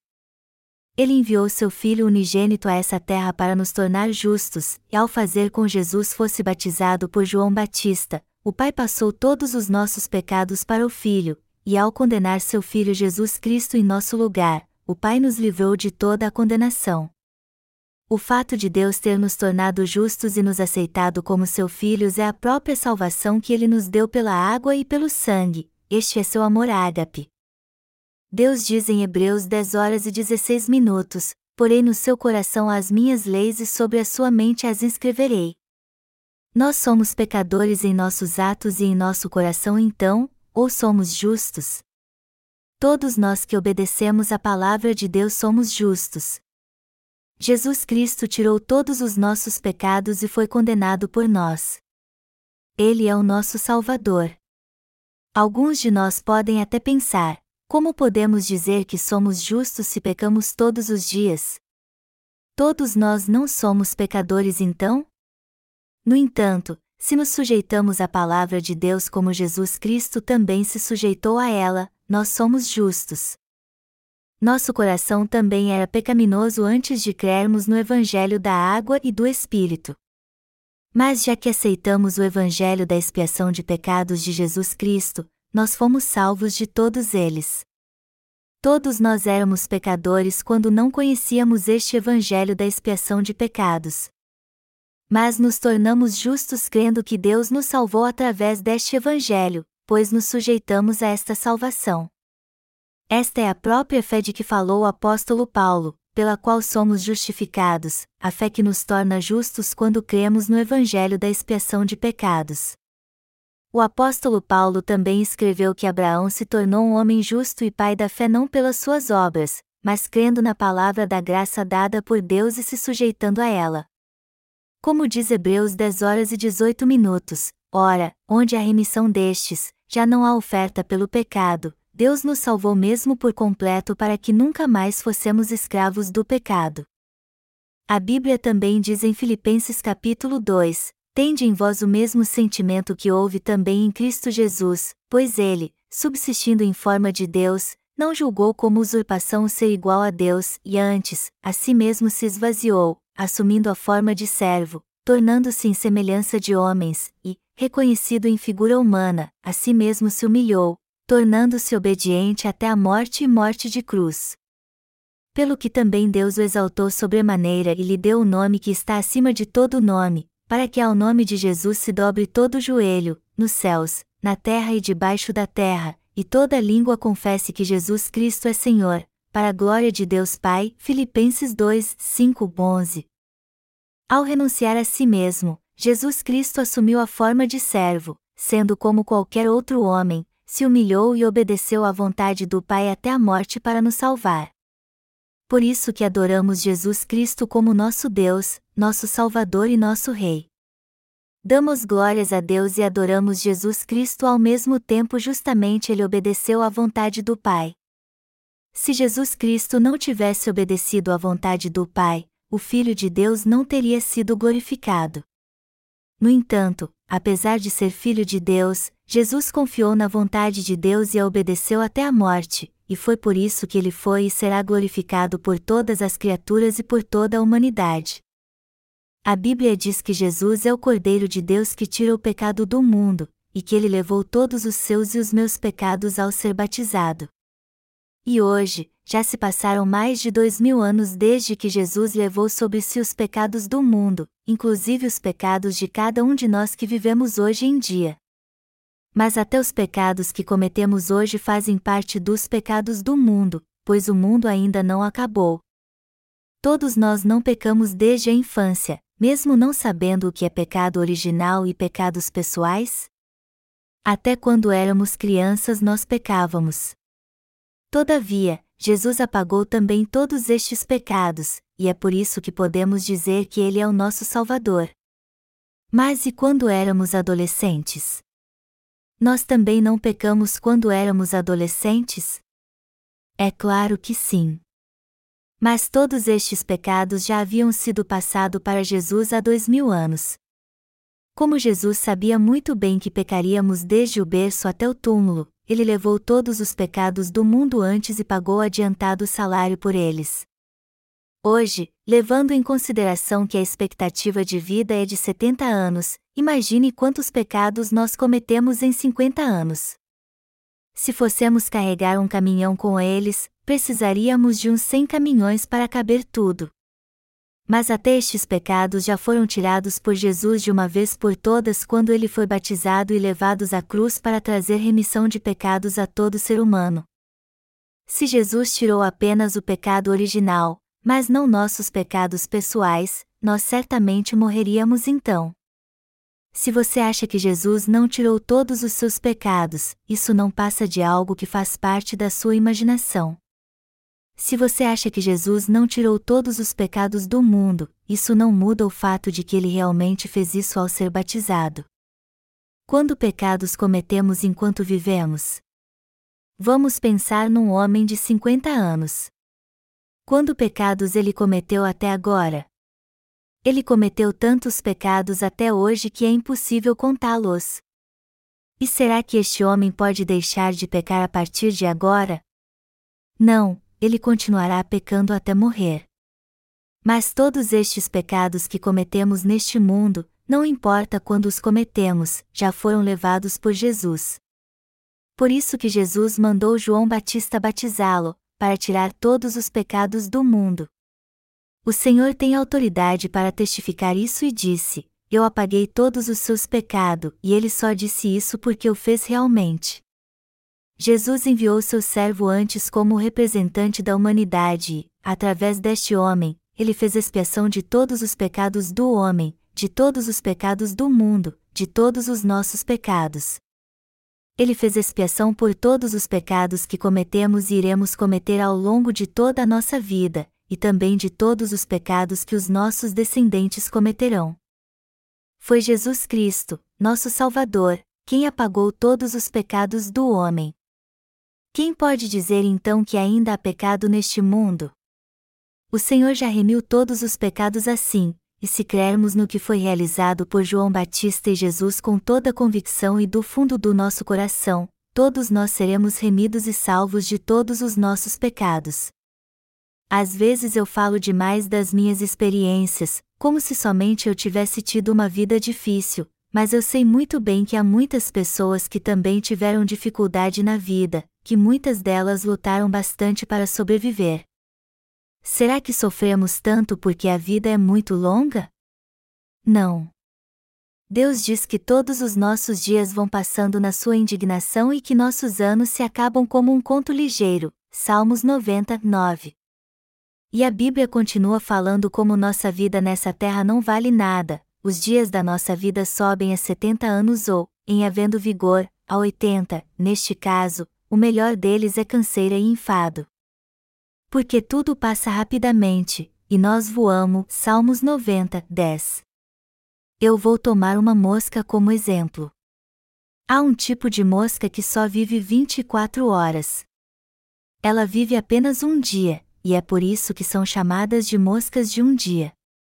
Agora imagine um monte de moscas se reunindo ao entardecer depois de terem vivido 12 horas e conversando sobre tudo o que elas passaram durante estas 12 horas de vida. Para este tipo de mosca, viver 12 horas significa que já se passou metade da sua vida. Ao cair da noite, elas já viveram dois terços da sua vida e conversam sobre como ficaram velhas tão rápido e sobre o fim que se aproxima. Muitas delas então começam a morrer, e até que tiver mais longevidade não passará da meia-noite. Se pudéssemos ouvi-las conversando e contando as experiências que tiveram ao longo das suas 24 horas de vida, nós acharíamos engraçado, já que nossa expectativa de vida é de 70, 80 anos. Apesar de acharmos engraçado esse tipo de mosca, Deus nos vê da mesma maneira. Deus já decidiu o começo e como será o fim do mundo, pois ele é eterno e vive num tempo eterno. Deus olha para nós de uma dimensão infinita. Há muito tempo, Deus olhou para a terra, e para fazer expiação de todos os pecados do homem neste mundo, ele recebeu todos eles ao ser batizado e morreu na cruz, dizendo: Está consumado. Depois ressuscitou dos mortos ao terceiro dia e ascendeu aos céus. Deus vive agora num tempo infinito e cuida de nós a partir deste tempo eterno. Eu vou exemplificar isso fazendo outra ilustração. Vamos supor que alguém pense assim: eu só tenho 30 anos, mas já cometi tantos pecados. E me assusta saber que vou cometer ainda muitos outros pecados nos próximos anos. Como eu poderia ser perdoado então? Nosso Senhor, que habita num tempo eterno, Diria a este homem: Você está brincando comigo? Isso é um absurdo. Você acha que eu só tirei os pecados que você cometeu até agora? Você acha que eu só tirei estes pecados? Eu tirei todos os pecados do mundo.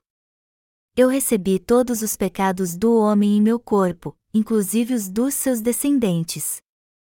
O Senhor habita num tempo eterno e nos diz que tirou todos os pecados do homem remindo eles todos. O Senhor cumpriu totalmente a salvação de todo pecador. Vamos ler agora João 19, 17, 20. Tomaram eles, pois, a Jesus, e ele próprio, carregando a sua cruz, saiu para o lugar chamado Calvário, Gólgota em hebraico, onde o crucificaram e com ele outros dois, um de cada lado, e Jesus no meio. Pilatos escreveu também um título e o colocou no cimo da cruz, o que estava escrito era: Jesus Nazareno, o Rei dos Judeus. Muitos judeus leram este título, porque o lugar em que Jesus fora crucificado era perto da cidade, e estava escrito em hebraico, latim e grego. Jesus já levava todos os pecados do mundo quando foi condenado à morte na corte de Pilatos e crucificado. Vamos meditar nisso mais um pouco. Está escrito em João 19, 28, 30. Depois, vendo Jesus que tudo já estava consumado, para se cumprir a Escritura, disse: Tenho sede. Estava ali um vaso cheio de vinagre. Embeberam de vinagre uma esponja e, fixando-a num caniço de sopo, lhe chegaram à boca. Quando, pois, Jesus tomou o vinagre, disse: Está consumado e, inclinando a cabeça, rendeu o espírito. Jesus Cristo tirou todos os nossos pecados segundo as Escrituras. E depois de lhe darem vinho, ele disse: Está consumado. Então deixou cair a cabeça e morreu, mas ressuscitou ao terceiro dia e ascendeu aos céus. O batismo que Jesus recebeu de João Batista e sua morte na cruz estavam intrinsecamente ligados para que se cumprisse o evangelho da expiação de pecados. E eu sou muito grato ao Senhor por ter nos salvado com o evangelho da expiação de pecados. Mas ainda há o desejo carnal no corpo de cada um de nós. Por isso, na carne, Todos nós somos pecadores que desobedecemos aos mandamentos de Deus e pecamos contra Ele nossa vida inteira, pois todos nós possuímos um corpo. Mas o Senhor Jesus trouxe a salvação do batismo e do seu sangue a pessoas como nós, e assim remiu todos os nossos pecados. Foi assim que Deus nos salvou. Jesus nasceu em Belém, recebeu todos os pecados do mundo no Rio Jordão ao ser batizado, e possibilitou a todos nós receber a remissão de pecados para que entremos no reino dos céus a qualquer hora, pois cremos no Evangelho da água, do sangue e da ressurreição do Senhor. Eu dou glórias, honras e graça ao Senhor por isso. Jesus restaurou a fé de Pedro. Ao lermos o último capítulo do Evangelho de João, vemos que Jesus foi a Galiléia depois que ressuscitou.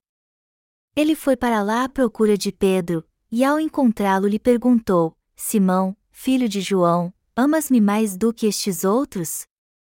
Pedro então respondeu-lhe dizendo: Sim, Senhor, tu sabes que te amo. E Jesus lhe disse: Apacenta os meus cordeiros. A fé de Pedro finalmente estava completa, pois ele entendeu em seu coração que o evangelho da expiação de pecados era composto pelo batismo e pelo sangue de Jesus. Sua fé no Senhor jamais tinha sido tão grande, pois Pedro aqui entende porque Jesus lavou seus pés, compreendeu o evangelho da água e do Espírito e creu neste evangelho da expiação de pecados. Vamos ler agora João 21 2.15, 16 e ver o que Jesus disse a Pedro quando ele apareceu aos discípulos depois da ressuscitar. Depois de terem comido, perguntou Jesus a Simão Pedro: Simão, filho de João, amas-me mais do que estes outros? Ele respondeu: Sim, Senhor, tu sabes que te amo. Ele lhe disse: apacenta os meus cordeiros. Esse texto nos mostra que a partir daí o Senhor pôde confiar seu povo a Pedro, pois ele havia se tornado um servo totalmente salvo e um perfeito servo de Deus. Se Pedro tivesse se tornado pecador novamente só porque cometeu pecado em sua carne, o Senhor não poderia confiar a ele o evangelho da água e do Espírito, o evangelho da expiação de todos os pecados, ou a qualquer outro discípulo que ainda tivesse também pecados pessoais. Portanto, o Senhor confiou a Pedro e aos outros discípulos a obra deste evangelho da expiação de todos os pecados justamente porque todos eles criam neste evangelho dado por Deus, no batismo de Jesus e no sangue da cruz. Sim, Senhor, tu sabes que te amo. Vamos ler mais uma vez o que o Senhor disse a Pedro: Simão, filho de João, amas-me mais do que estes outros? Pedro então respondeu-lhe dizendo: Sim, Senhor, tu sabes que te amo. Pedro fez esta confissão de fé porque cria no evangelho da expiação de pecados que o Senhor lhe deu.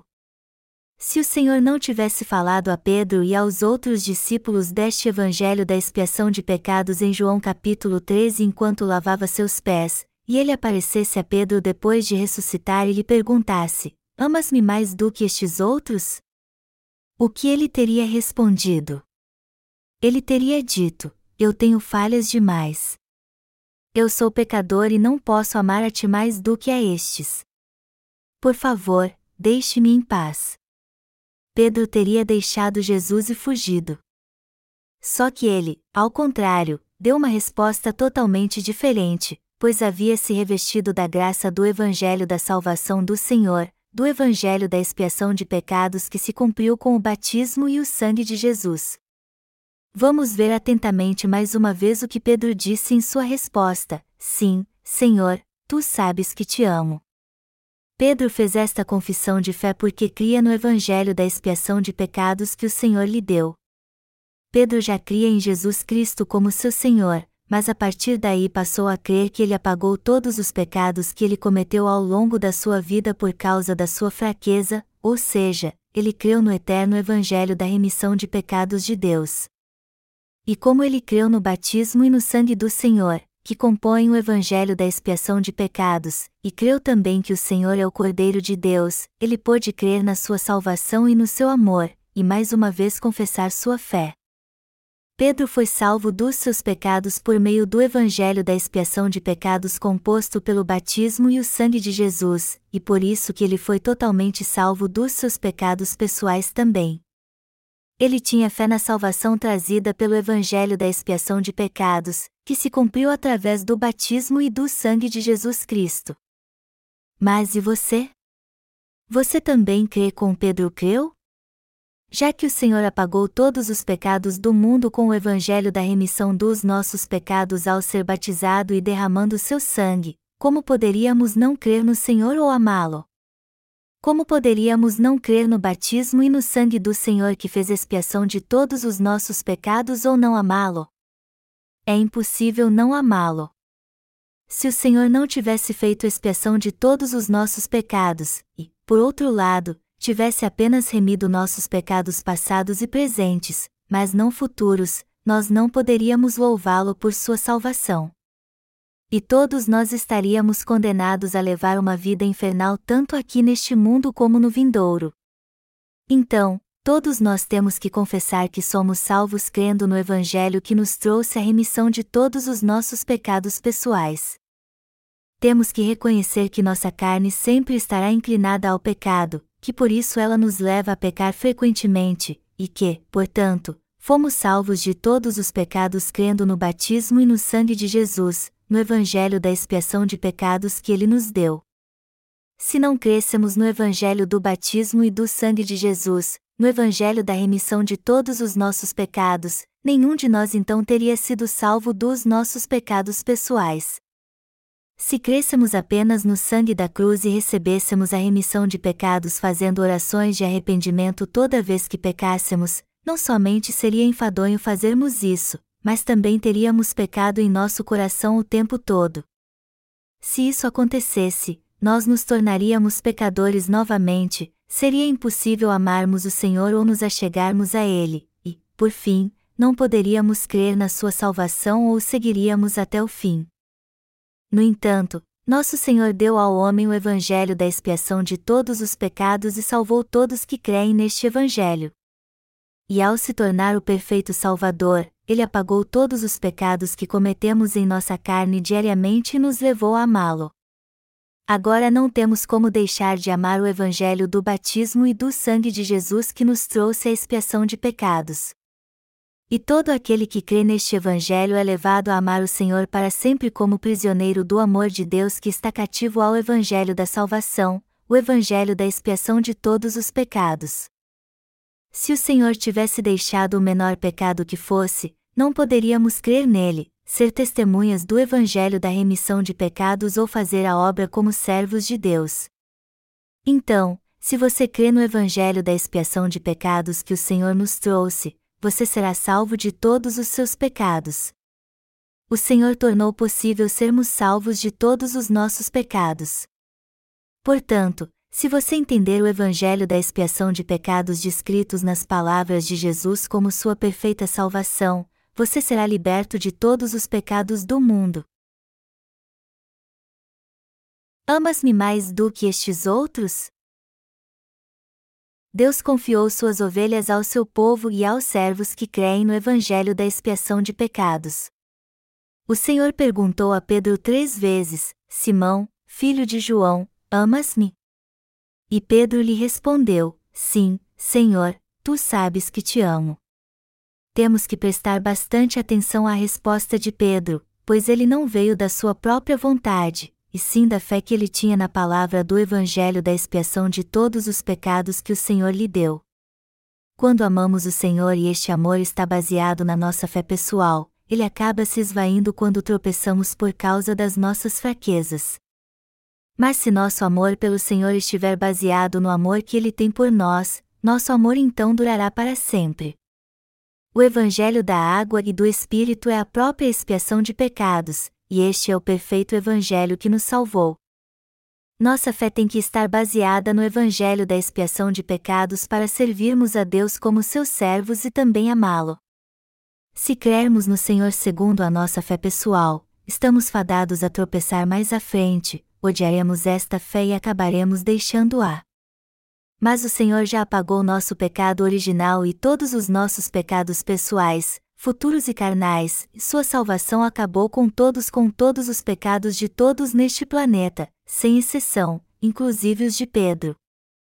Na verdade, se fossemos confiar na nossa própria vontade, amor e crenças, o fracasso em nossa vida de fé seria algo inevitável, mas como confiamos no Evangelho da expiação de pecados que o Senhor nos deu, nós teremos uma vida bem-sucedida de fé como os que foram salvos crendo no Senhor de coração. Hoje somos justos e filhos de Deus. E como cremos na salvação da água e do Espírito, de fato não temos mais pecado, e como não fomos salvos crendo em nós mesmos, mas no amor de Deus e na verdadeira lei da salvação e da expiação de pecados, nós somos justos e viveremos para sempre, apesar das nossas fraquezas, levamos uma vida de fé como herdeiros do reino dos céus, louvaremos a Deus para sempre, e entraremos no reino dos céus dando graças a Deus. Você crê nisso tudo? Jesus disse: Não foi você quem me amou, mas fui eu quem te amou, como a Bíblia diz, nisto consiste o amor, não em que nós tenhamos amado a Deus, mas em que ele nos amou e enviou o seu Filho como propiciação pelos nossos pecados. 1 João 4 horas e 10 minutos. Então, se Jesus nos salvou através da água e do Espírito, devemos ter fé no seu batismo e no seu sangue, no Evangelho da expiação de pecados. Se Deus não tivesse nos salvado com o evangelho da expiação de pecados, jamais poderíamos alcançar a salvação, por mais que crescemos nele. Mas Jesus nos salvou de todos os nossos pecados carnais com o evangelho da expiação de pecados. Nós cremos em Deus, nos tornamos justos e fomos salvos, tudo que isso temos que reafirmar crendo na palavra do Evangelho da Água e do Espírito, o Evangelho que nos trouxe a remissão de pecados. A fé que nos traz a remissão de pecados é aquela que crê no batismo e no sangue de Jesus. Este Evangelho da expiação de pecados é o verdadeiro Evangelho, a real substância da salvação, a mensagem principal das Escrituras. Temos que deixar nossa fé inconstante. Sua fé pessoal não é a verdadeira fé, muito menos seu próprio amor isso nada mais é do que sua própria vontade e emoção. Há muitos neste mundo que creem em Jesus baseados no que sentem de bom, mas depois acabam cativos ao pecado e desistindo da sua fé no fim. Contudo, nosso Senhor nos salvou de todos os nossos pecados pessoais, fossem eles grandes ou pequenos, cometidos por querer ou não.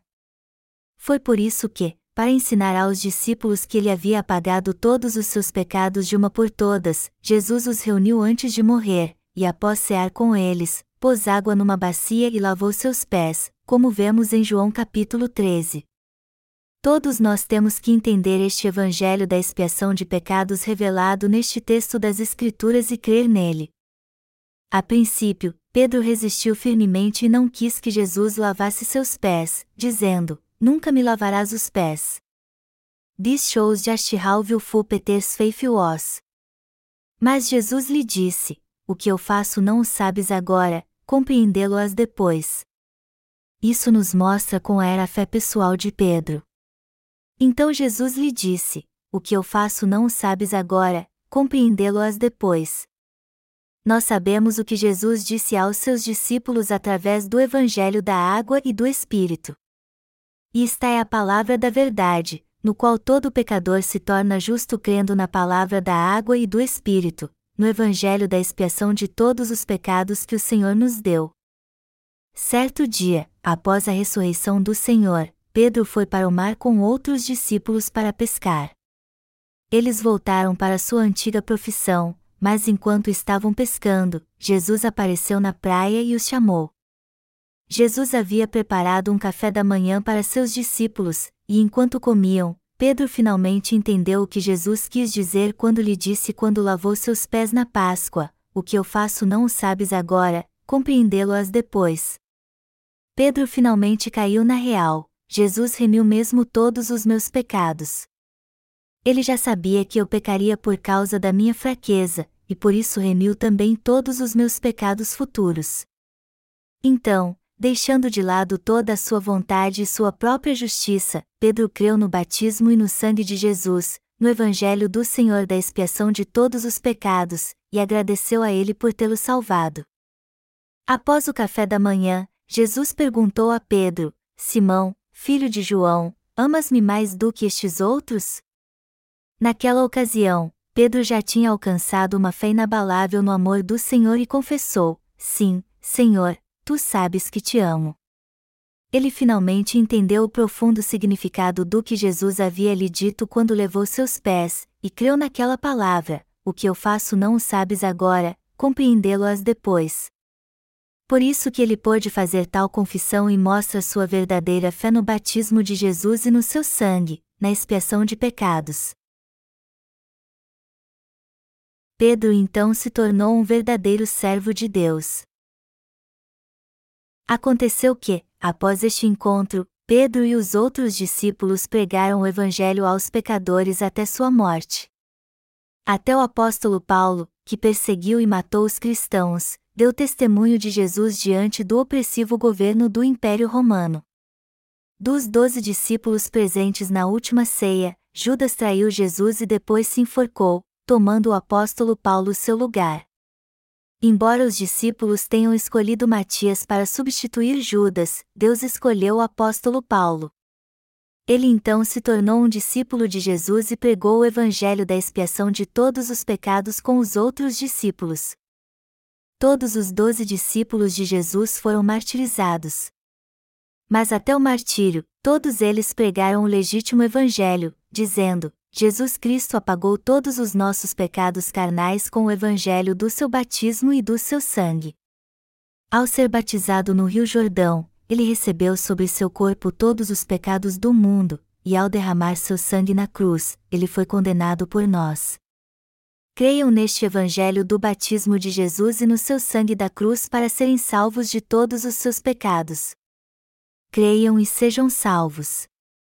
Inúmeras pessoas ouviram o Evangelho da água e do Espírito pregado pelos discípulos e creram nele, no Evangelho da verdadeira expiação de pecados, e por isso todos foram salvos. O Evangelho da água e do Espírito, do batismo e do sangue de Jesus, é o Evangelho que tem o verdadeiro poder da fé. Os discípulos deram testemunho do Evangelho da água e do Espírito, pregando: Jesus é Deus. Ele é o nosso Salvador. E graças ao testemunho do Evangelho da água e do Espírito pregado pelos discípulos, você e eu também ouvimos este Evangelho da salvação e fomos salvos crendo neste Evangelho do batismo e do sangue de Jesus que nos trouxe a remissão de pecados. E devido ao amor de Deus e à perfeita salvação de Jesus Cristo, nós também nos tornamos seus discípulos. Vocês creem nisso, amados irmãos? Nós nos tornamos justos e discípulos de Jesus Cristo porque Deus nos amou assim, nos salvando com o Evangelho da expiação de pecados. E foi para ensinar este verdadeiro Evangelho da expiação de pecados e a verdadeira salvação que Jesus levou os pés de Pedro e dos outros discípulos ele lavou os pés dos discípulos para nos ensinar o evangelho da expiação de pecados, com seu batismo e seu sangue. Há muitos anos, ele purificou todos os pecados do mundo, os pecados que cometemos na carne nossa vida inteira. Eu sou muito grato ao Senhor pelo seu evangelho da expiação e seu amor. Há duas questões que explicam por que o Senhor lavou os pés dos discípulos. Antes de tudo, Assim como ele disse a Pedro enquanto lavava seus pés: O que eu faço não o sabes agora, compreendê-lo-as depois, ele queria que soubéssemos que ele apagou todos os nossos pecados com seu batismo e seu sangue, com o evangelho da expiação de pecados. Em segundo lugar, Jesus queria que seguíssemos seu exemplo. Ele é o Senhor que salvou todos nós pecadores e nos tornou justos nos servindo, ou seja, ele serviu seus discípulos lavando seus pés e pregando o evangelho da expiação de pecados para eles. Então, assim como o Senhor nos serviu, também devemos servir também. Há duas razões muito claras que explicam por que Jesus lavou os pés dos discípulos na festa da Páscoa em João capítulo 13, e elas ainda são muito relevantes para a Igreja de Deus. Jesus disse: Pois qual é maior, quem está à mesa ou quem serve? Porventura, não é quem está à mesa? Pois, no meio de vós, eu sou como quem serve. Lucas 22 horas e 27 minutos. E como nosso Senhor diz aqui, estamos pregando o Evangelho da água e do Espírito em todo o mundo, nos sacrificando para servir a Igreja de Deus, a fim de que todos que receberam a remissão de pecados através da obra que estamos fazendo possam seguir nossos passos também. Nosso Senhor lavou os pés dos discípulos para nos ensinar isso e para nos ensinar também o Evangelho primitivo de modo bem claro que garantir que não fossemos enganados por Satanás que o Senhor nos mostrou, lavando os pés de Pedro na festa da Páscoa, que ele é o nosso perfeito Salvador.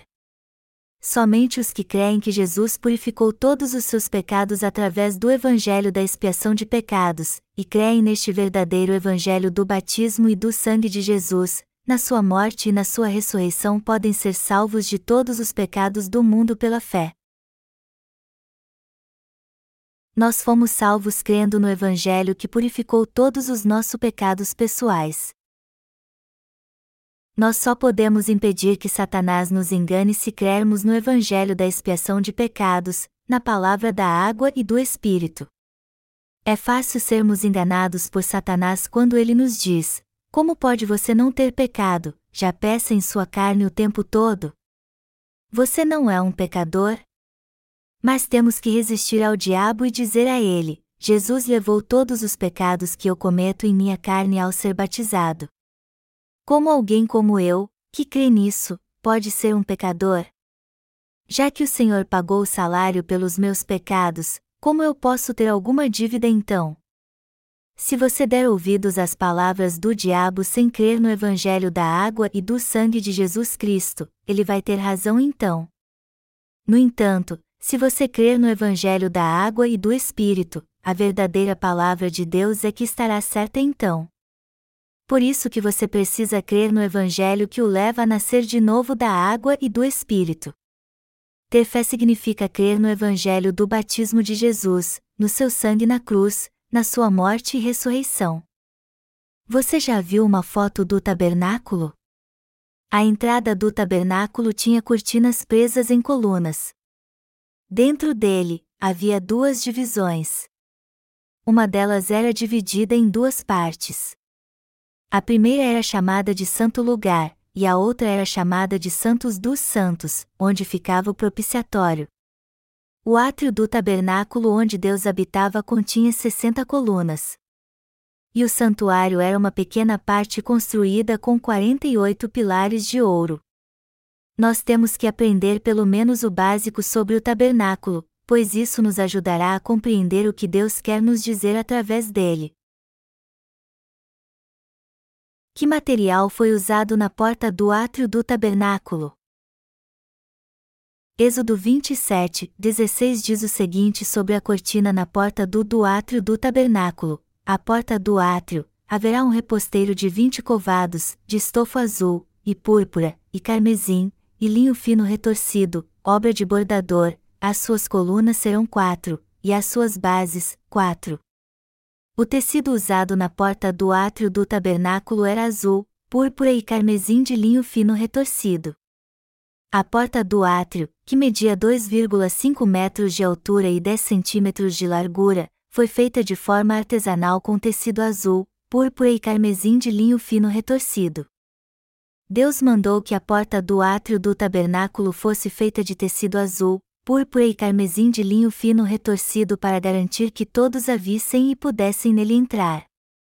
A porta do tabernáculo também era feita de tecido azul, púrpura e carmesim de linho fino retorcido. Êxodo 26 2.36.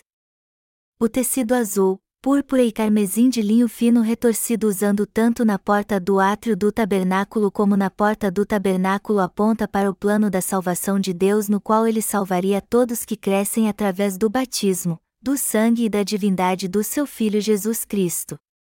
Todas as colunas ao redor do átrio do tabernáculo, Todos os tecidos, as cores e materiais que foram usados tinham um significado específico e apontavam para a salvação que Deus nos traria por meio de seu Filho. Mas quantos materiais foram usados para construir a entrada do átrio do tabernáculo?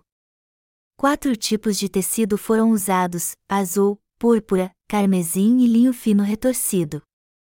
Estas quatro cores representam elementos muito importantes e indispensáveis para crermos no Evangelho da regeneração de Jesus. Se eles não fossem importantes, a Bíblia não teria falado deles com tantos detalhes. A porta do tabernáculo e a entrada para o seu átrio eram feitas de tecido azul, púrpura e carmesim de linho fino retorcido porque isso representa elementos indispensáveis para Deus nos salvar do pecado original, dos nossos pecados pessoais e que cometeremos no futuro. Foi Deus quem decidiu fazer isso. E foi por isso também que ele revelou o projeto do tabernáculo a Moisés e mandou que ele o construísse exatamente daquele jeito. Qual o significado do tecido azul, púrpura e carmesim no Evangelho de Deus? A primeira coisa que você tem que reconhecer é que o projeto do tabernáculo é um retrato detalhado de Jesus Cristo, quem ele é, como ele nos salvou e o que ele preparou para os justos. Dentro do santuário havia outro véu feito de tecido azul, púrpura e carmesim de linho fino retorcido, que separava o santo lugar do santo dos santos. E as vestes do sumo sacerdote que ministravam no santuário também eram feitas de tecido azul, púrpura e carmesim de linho fino retorcido. Mas o que estas cores significam? O azul representa o batismo de Jesus Cristo. Está escrito em 1 Pedro 3 horas e 21 minutos, a qual, figurando o batismo, agora também vos salva. Pedro testifica em 1 Pedro 3 horas e 21 minutos que Jesus foi batizado para tirar os pecados do mundo, e que seu batismo foi a confirmação da nossa salvação e da expiação dos nossos pecados. A prova de que todos os nossos pecados foram passados para Jesus se encontra no seu batismo, Mateus 3 horas e 15 minutos. Assim como o tecido azul era indispensável na entrada do tabernáculo, o batismo de Jesus também é indispensável para a nossa salvação. O tecido carmesim, por sua vez, representa o sangue de Jesus, enquanto que o tecido púrpura simboliza que Jesus é o Rei dos Reis e o próprio Deus. Entender o significado destes três tecidos é vital para recebermos a salvação crendo em Jesus. A veste que o sumo sacerdote usava quando oferecia sacrifício se chamava éfode. E esta veste era azul. Ele também usava uma mitra em sua cabeça com uma placa de ouro. E o tecido usado para fixar esta placa na mitra também era azul. Nesta placa estavam gravadas as palavras: Santidade ao Senhor. A verdade implícita no tecido azul. Qual a verdade implícita no tecido azul então? Para descobrirmos a resposta, temos que consultar a Bíblia.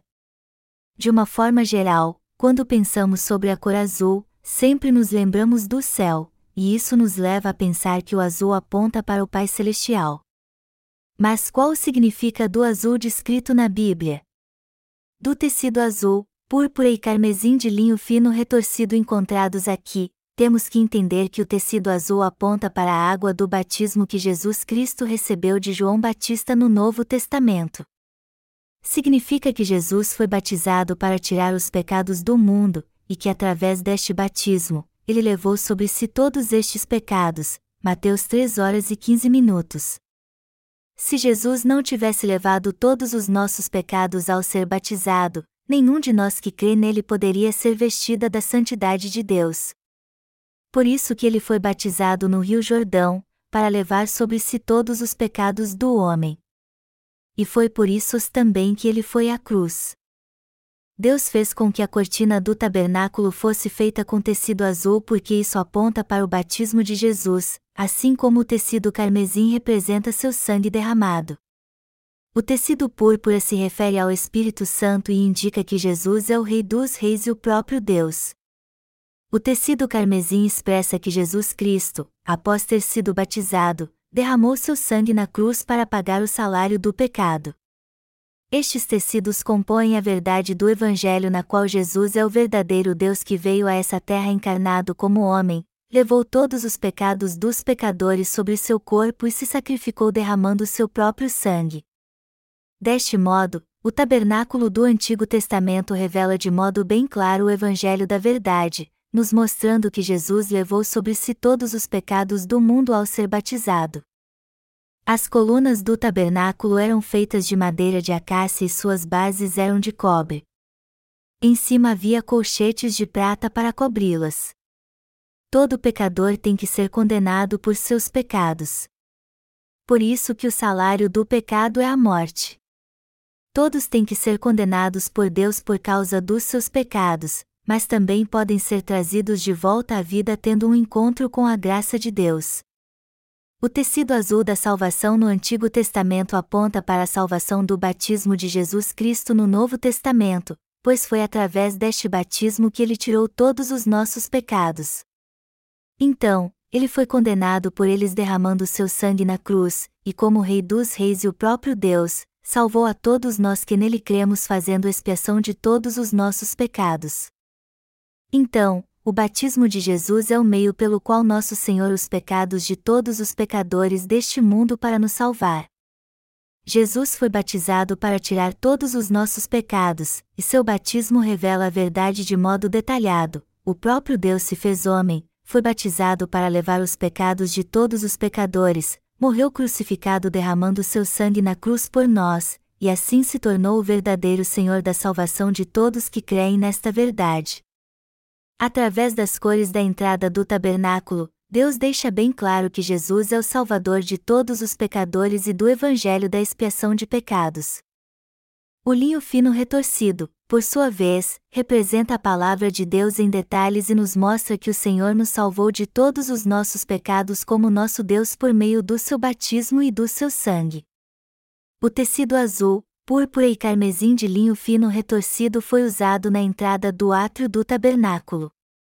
E isso mostra claramente a verdade da salvação contida no batismo de Jesus, no seu sangue e na sua divindade, o que compõe a expiação de pecados. E esta verdade é o elemento mais importante na obra da salvação. Podemos ver no tabernáculo e no tecido azul, púrpura e carmesim de linho fino retorcido usado na entrada do seu átrio que Jesus Cristo não nos salvou de qualquer jeito, mas, ao contrário, por ser o próprio Deus, ele nos salvou sendo batizado, derramando seu sangue até morrer na cruz e ressuscitando dos mortos. E ele salvou todos que creem em todos os elementos do evangelho da expiação de pecados representados pelo tecido azul, púrpura e carmesim porque o número dos pilares do tabernáculo era exatamente 60. O número 6 representa o homem. O livro de Apocalipse fala do número 666 e diz que quem é sábio, sábio significa deste número. O número 3 é o número do Deus Trino. O número 666 representa então a tentativa do homem de ser como Deus. O que todos desejam não é ser como Deus. Por isso que Satanás suscita soberba no homem, a fim de que todos procurem ser como Deus com seu próprio esforço ao invés de nascer de novo e se tornar filhos de Deus crendo em Jesus. Tentar nascer de novo pelo próprio esforço é algo maligno aos olhos de Deus. A pia de bronze do tabernáculo é uma figura do batismo de Jesus no Novo Testamento. A pia do tabernáculo era feita de bronze. E o bronze significa que Jesus levou sobre si todos os nossos pecados e foi condenado por nós. O que Deus nos diz com a pia de bronze é que Ele já nos salvou de um modo perfeito e nos purificou por completo com o tecido azul, púrpura e carmesim de linho fino retorcido. Em outras palavras, a pia de bronze representa a palavra do Evangelho que confirma a salvação da expiação de pecados e nos diz que fomos salvos de todos os nossos pecados pessoais. Ela explica como nossos pecados pessoais foram purificados. A pia de bronze é descrita como uma figura da grande verdade e significa que todos os nossos pecados pessoais são purificados quando cremos na palavra do batismo de Jesus, enquanto que o altar de ofertas queimadas se refere à condenação do pecado. O azul se refere à cor das águas em que Jesus foi batizado por João Batista, Mateus 3 horas e 15 minutos e 1 João 5, 5 e fim 10, que testifica o evangelho da salvação e a expiação dos nossos pecados. Ao lermos 1 João capítulo 5, no Novo Testamento, vemos o apóstolo João dizendo: esta é a vitória que vence o mundo, a nossa fé. E também o vemos dizendo que todo aquele que crê no Filho tem a prova da fé, e que a água, o sangue e o Espírito são a prova que dão testemunho da sua fé no Filho. Deus hoje nos permite entrar no santuário pela fé no Evangelho da expiação de pecados, a ter uma vida de fé nele, nos alimenta com Sua palavra e nos leva a orar a Ele, nos veste com Sua graça e faz com que vivamos todos os dias como justos. O que Deus está dizendo é que viver como seu povo significa receber a salvação crendo na palavra da água, do sangue e do Espírito, no Evangelho da expiação de pecados, e viver dentro do santuário. Muitos cristãos de hoje dizem que isso é um absurdo e não há problema algum contanto que você creia em Jesus, mas se você crê em Jesus de qualquer jeito sem a palavra do tecido azul, púrpura e carmesim, sua fé então é uma fé falsa. Afinal de contas, estes cristãos confusos ainda não têm pecado em seu coração embora professem crer em Jesus? Embora tenham fé, eles não creem na palavra de Deus exatamente como ela é e se recusam a aceitar a verdade da regeneração que afirma que Jesus veio a essa terra e livrou todos os pecadores dos seus pecados pela salvação da água e do sangue, o evangelho da expiação de pecados. Agora imagine se você perguntasse a uma pessoa sobre alguém e ela, mesmo não o conhecendo, lhe disse com toda certeza: você pode confiar nele. Na verdade, eu não o conheço, mas eu tenho certeza que ele é uma boa pessoa. Você iria confiar no que essa pessoa lhe disse? Pode ser até que você confiasse, mas no que diz respeito à sua fé em Jesus, este não é o tipo de fé que Deus quer de você. A fé que Deus quer de você é a fé que crê no Evangelho da expiação de pecados, na palavra dada por Deus de que Jesus salvou todos os pecadores por meio do tecido azul, o batismo de Jesus, púrpura, o Rei dos Reis, e carmesim, o sangue de Jesus. Antes de crer em Jesus, você tem que entender bem com que evangelho o Senhor nos salvou. Já que dissemos que cremos em Jesus, temos que entender bem como ele nos livrou de todos os nossos pecados pela água, o batismo de Jesus, seu sangue, a morte de Jesus, e o Espírito, a divindade de Jesus. Sua fé só será aperfeiçoada dependendo de como você crê nesta verdade do Evangelho da expiação de pecados. Se você não conhece esta verdade, sua fé então é falsa. Sua fé só será verdadeira se você crer em Jesus como seu Salvador baseado no testemunho da palavra da salvação, de batismo e do sangue de Jesus, que compõem o verdadeiro Evangelho da remissão de pecados. O tipo de fé que zomba de Jesus. Que tipo de fé zomba de Jesus? Vamos descobrir. O que temos que entender aqui é que crer em Jesus de qualquer jeito é zombar dele, que é o próprio Deus. Alguns dizem ao Senhor: Para mim é difícil crer em você, mas já que você diz que é filho de Deus e o próprio Deus, eu vou lhe fazer um favor e crer em você. Este, amados irmãos, é o tipo de fé que zomba de Jesus, o Salvador. Todas estas pessoas precisam crer no batismo de Jesus e no seu sangue, que compõem o evangelho da expiação de pecados. Crer em Jesus sem conhecer o evangelho da expiação de pecados é insultar o Senhor mais do que não crer nele. E pregar o evangelho crendo apenas no sangue de Jesus é o mesmo que tentar dirigir um carro sem saber onde fica o volante. O que você tem que entender aqui é que dizer às pessoas somente que elas precisam crer em Jesus também é um insulto a Deus. Jesus não quer que você tenha uma fé cega, e sim que você creia no Evangelho da expiação de pecados. Se você confessar crer em Jesus, você tem que crer no Evangelho da expiação de pecados, que é composto pelo batismo e o sangue de Jesus. Se você crer em Jesus, você precisa conhecer este Evangelho da expiação em detalhes baseado na palavra de Deus, entender exatamente como ele expiou seus pecados e o salvou, e então crer nesta palavra. Somente quando você tem um entendimento claro e correto de como Jesus o salvou através desta palavra e crê no fundamento da palavra de Deus do tecido azul, púrpura e carmesim, que também o salvou, é que sua fé é verdadeira e esta é a fé imutável que lhe traz a remissão de pecados. Você não pode nascer de novo se não crer no Senhor, na verdadeira substância do tecido azul, púrpura e carmesim. Nosso Senhor salvou a mim e a você. E ao ver esta salvação no tabernáculo de Deus, eu não tenho como expressar como sou grato por Ele ter nos salvado de modo tão concreto através do tecido azul, púrpura e carmesim, e também pode Ele nos ter dado a fé para crermos na verdade revelada neste tecido, na palavra do Evangelho da expiação de pecados. Eu sou muito grato a Deus e por isso o glorifico. Até mesmo o sumo sacerdote não podia entrar no santuário antes de receber a remissão dos seus pecados no altar de ofertas queimadas. Do mesmo modo, é impossível qualquer pecador entrar no santuário sem primeiro ser vestido da graça de Deus e receber a remissão de todos os seus pecados. Por acaso alguém que não foi remido de todos os seus pecados pode abrir a porta do santuário e entrar? Não, isso é impossível. Se alguém assim entrar no santuário de Deus, ele certamente morrerá. Ao invés de ser abençoado, ele será amaldiçoado e dirá: Por que está tão escuro aqui? Eu não consigo ver nada.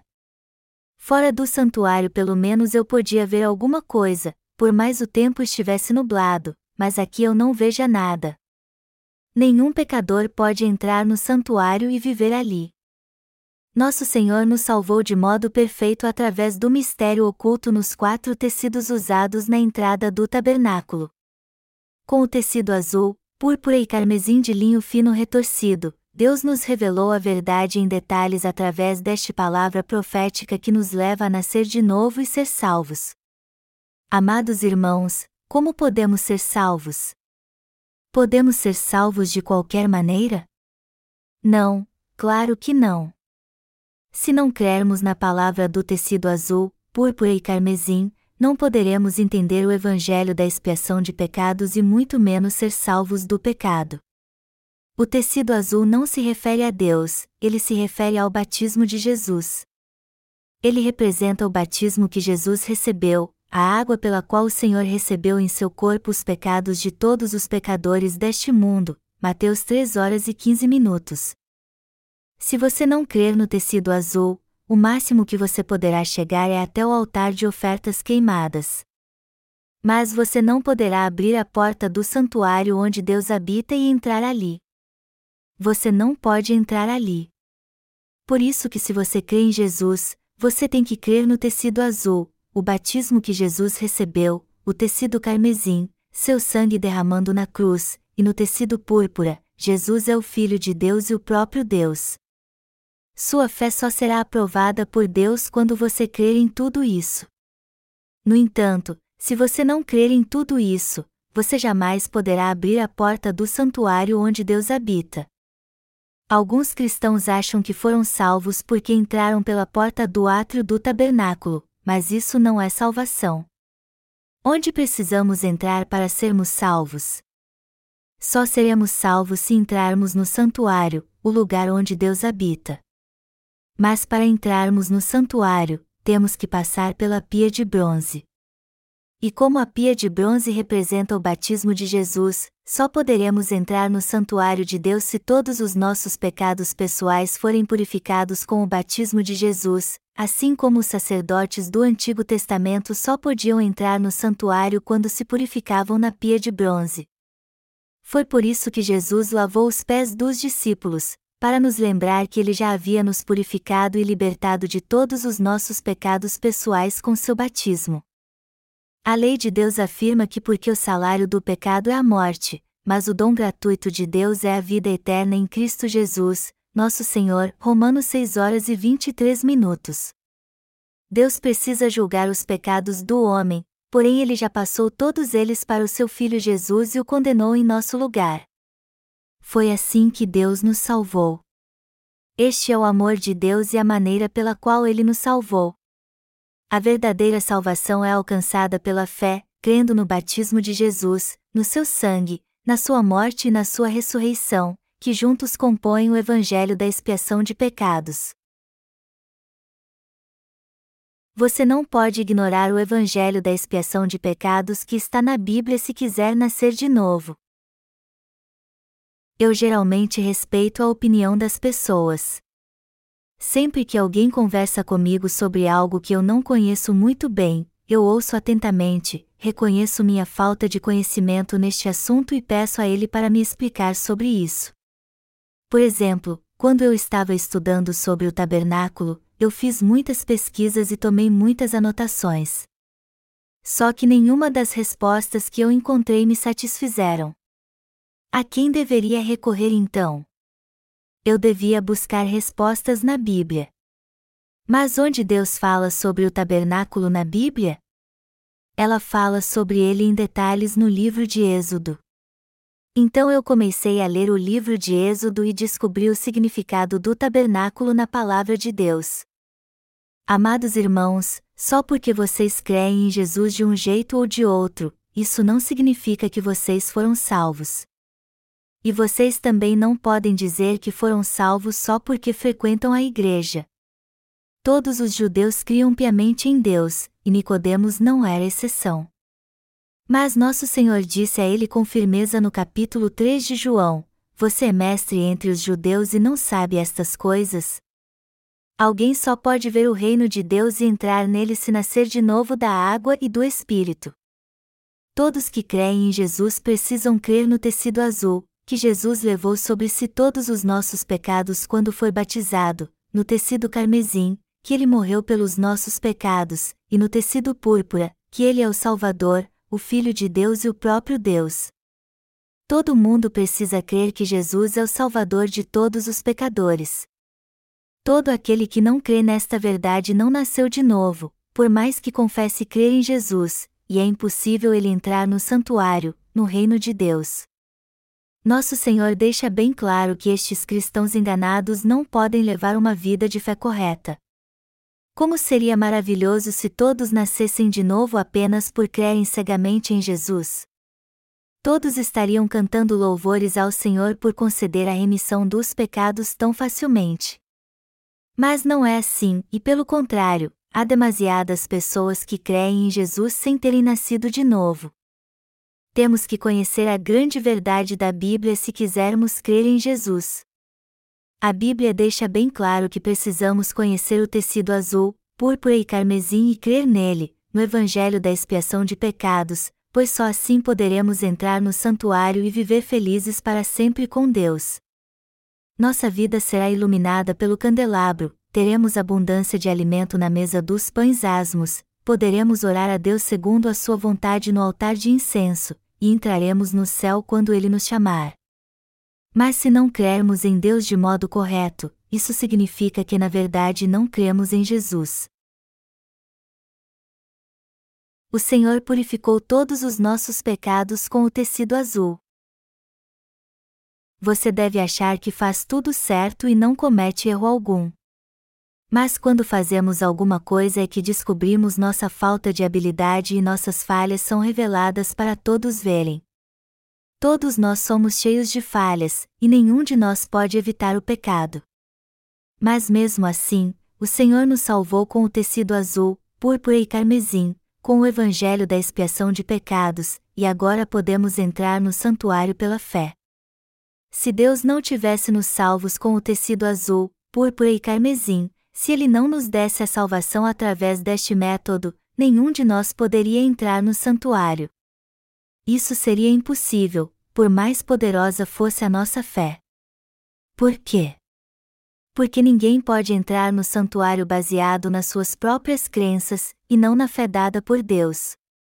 Alguém assim, por outro lado, se torna ainda mais pecador, por mais que confesse crer em Jesus. No entanto, Jesus também salvou estes pecadores falhos com o tecido azul, púrpura e carmesim de linho fino retorcido, através do seu plano da salvação e do evangelho da expiação de pecados. Ele já remiu todos os nossos pecados. Você crê nisso? Você tem a verdade do evangelho da expiação de pecados e seu testemunho em seu coração?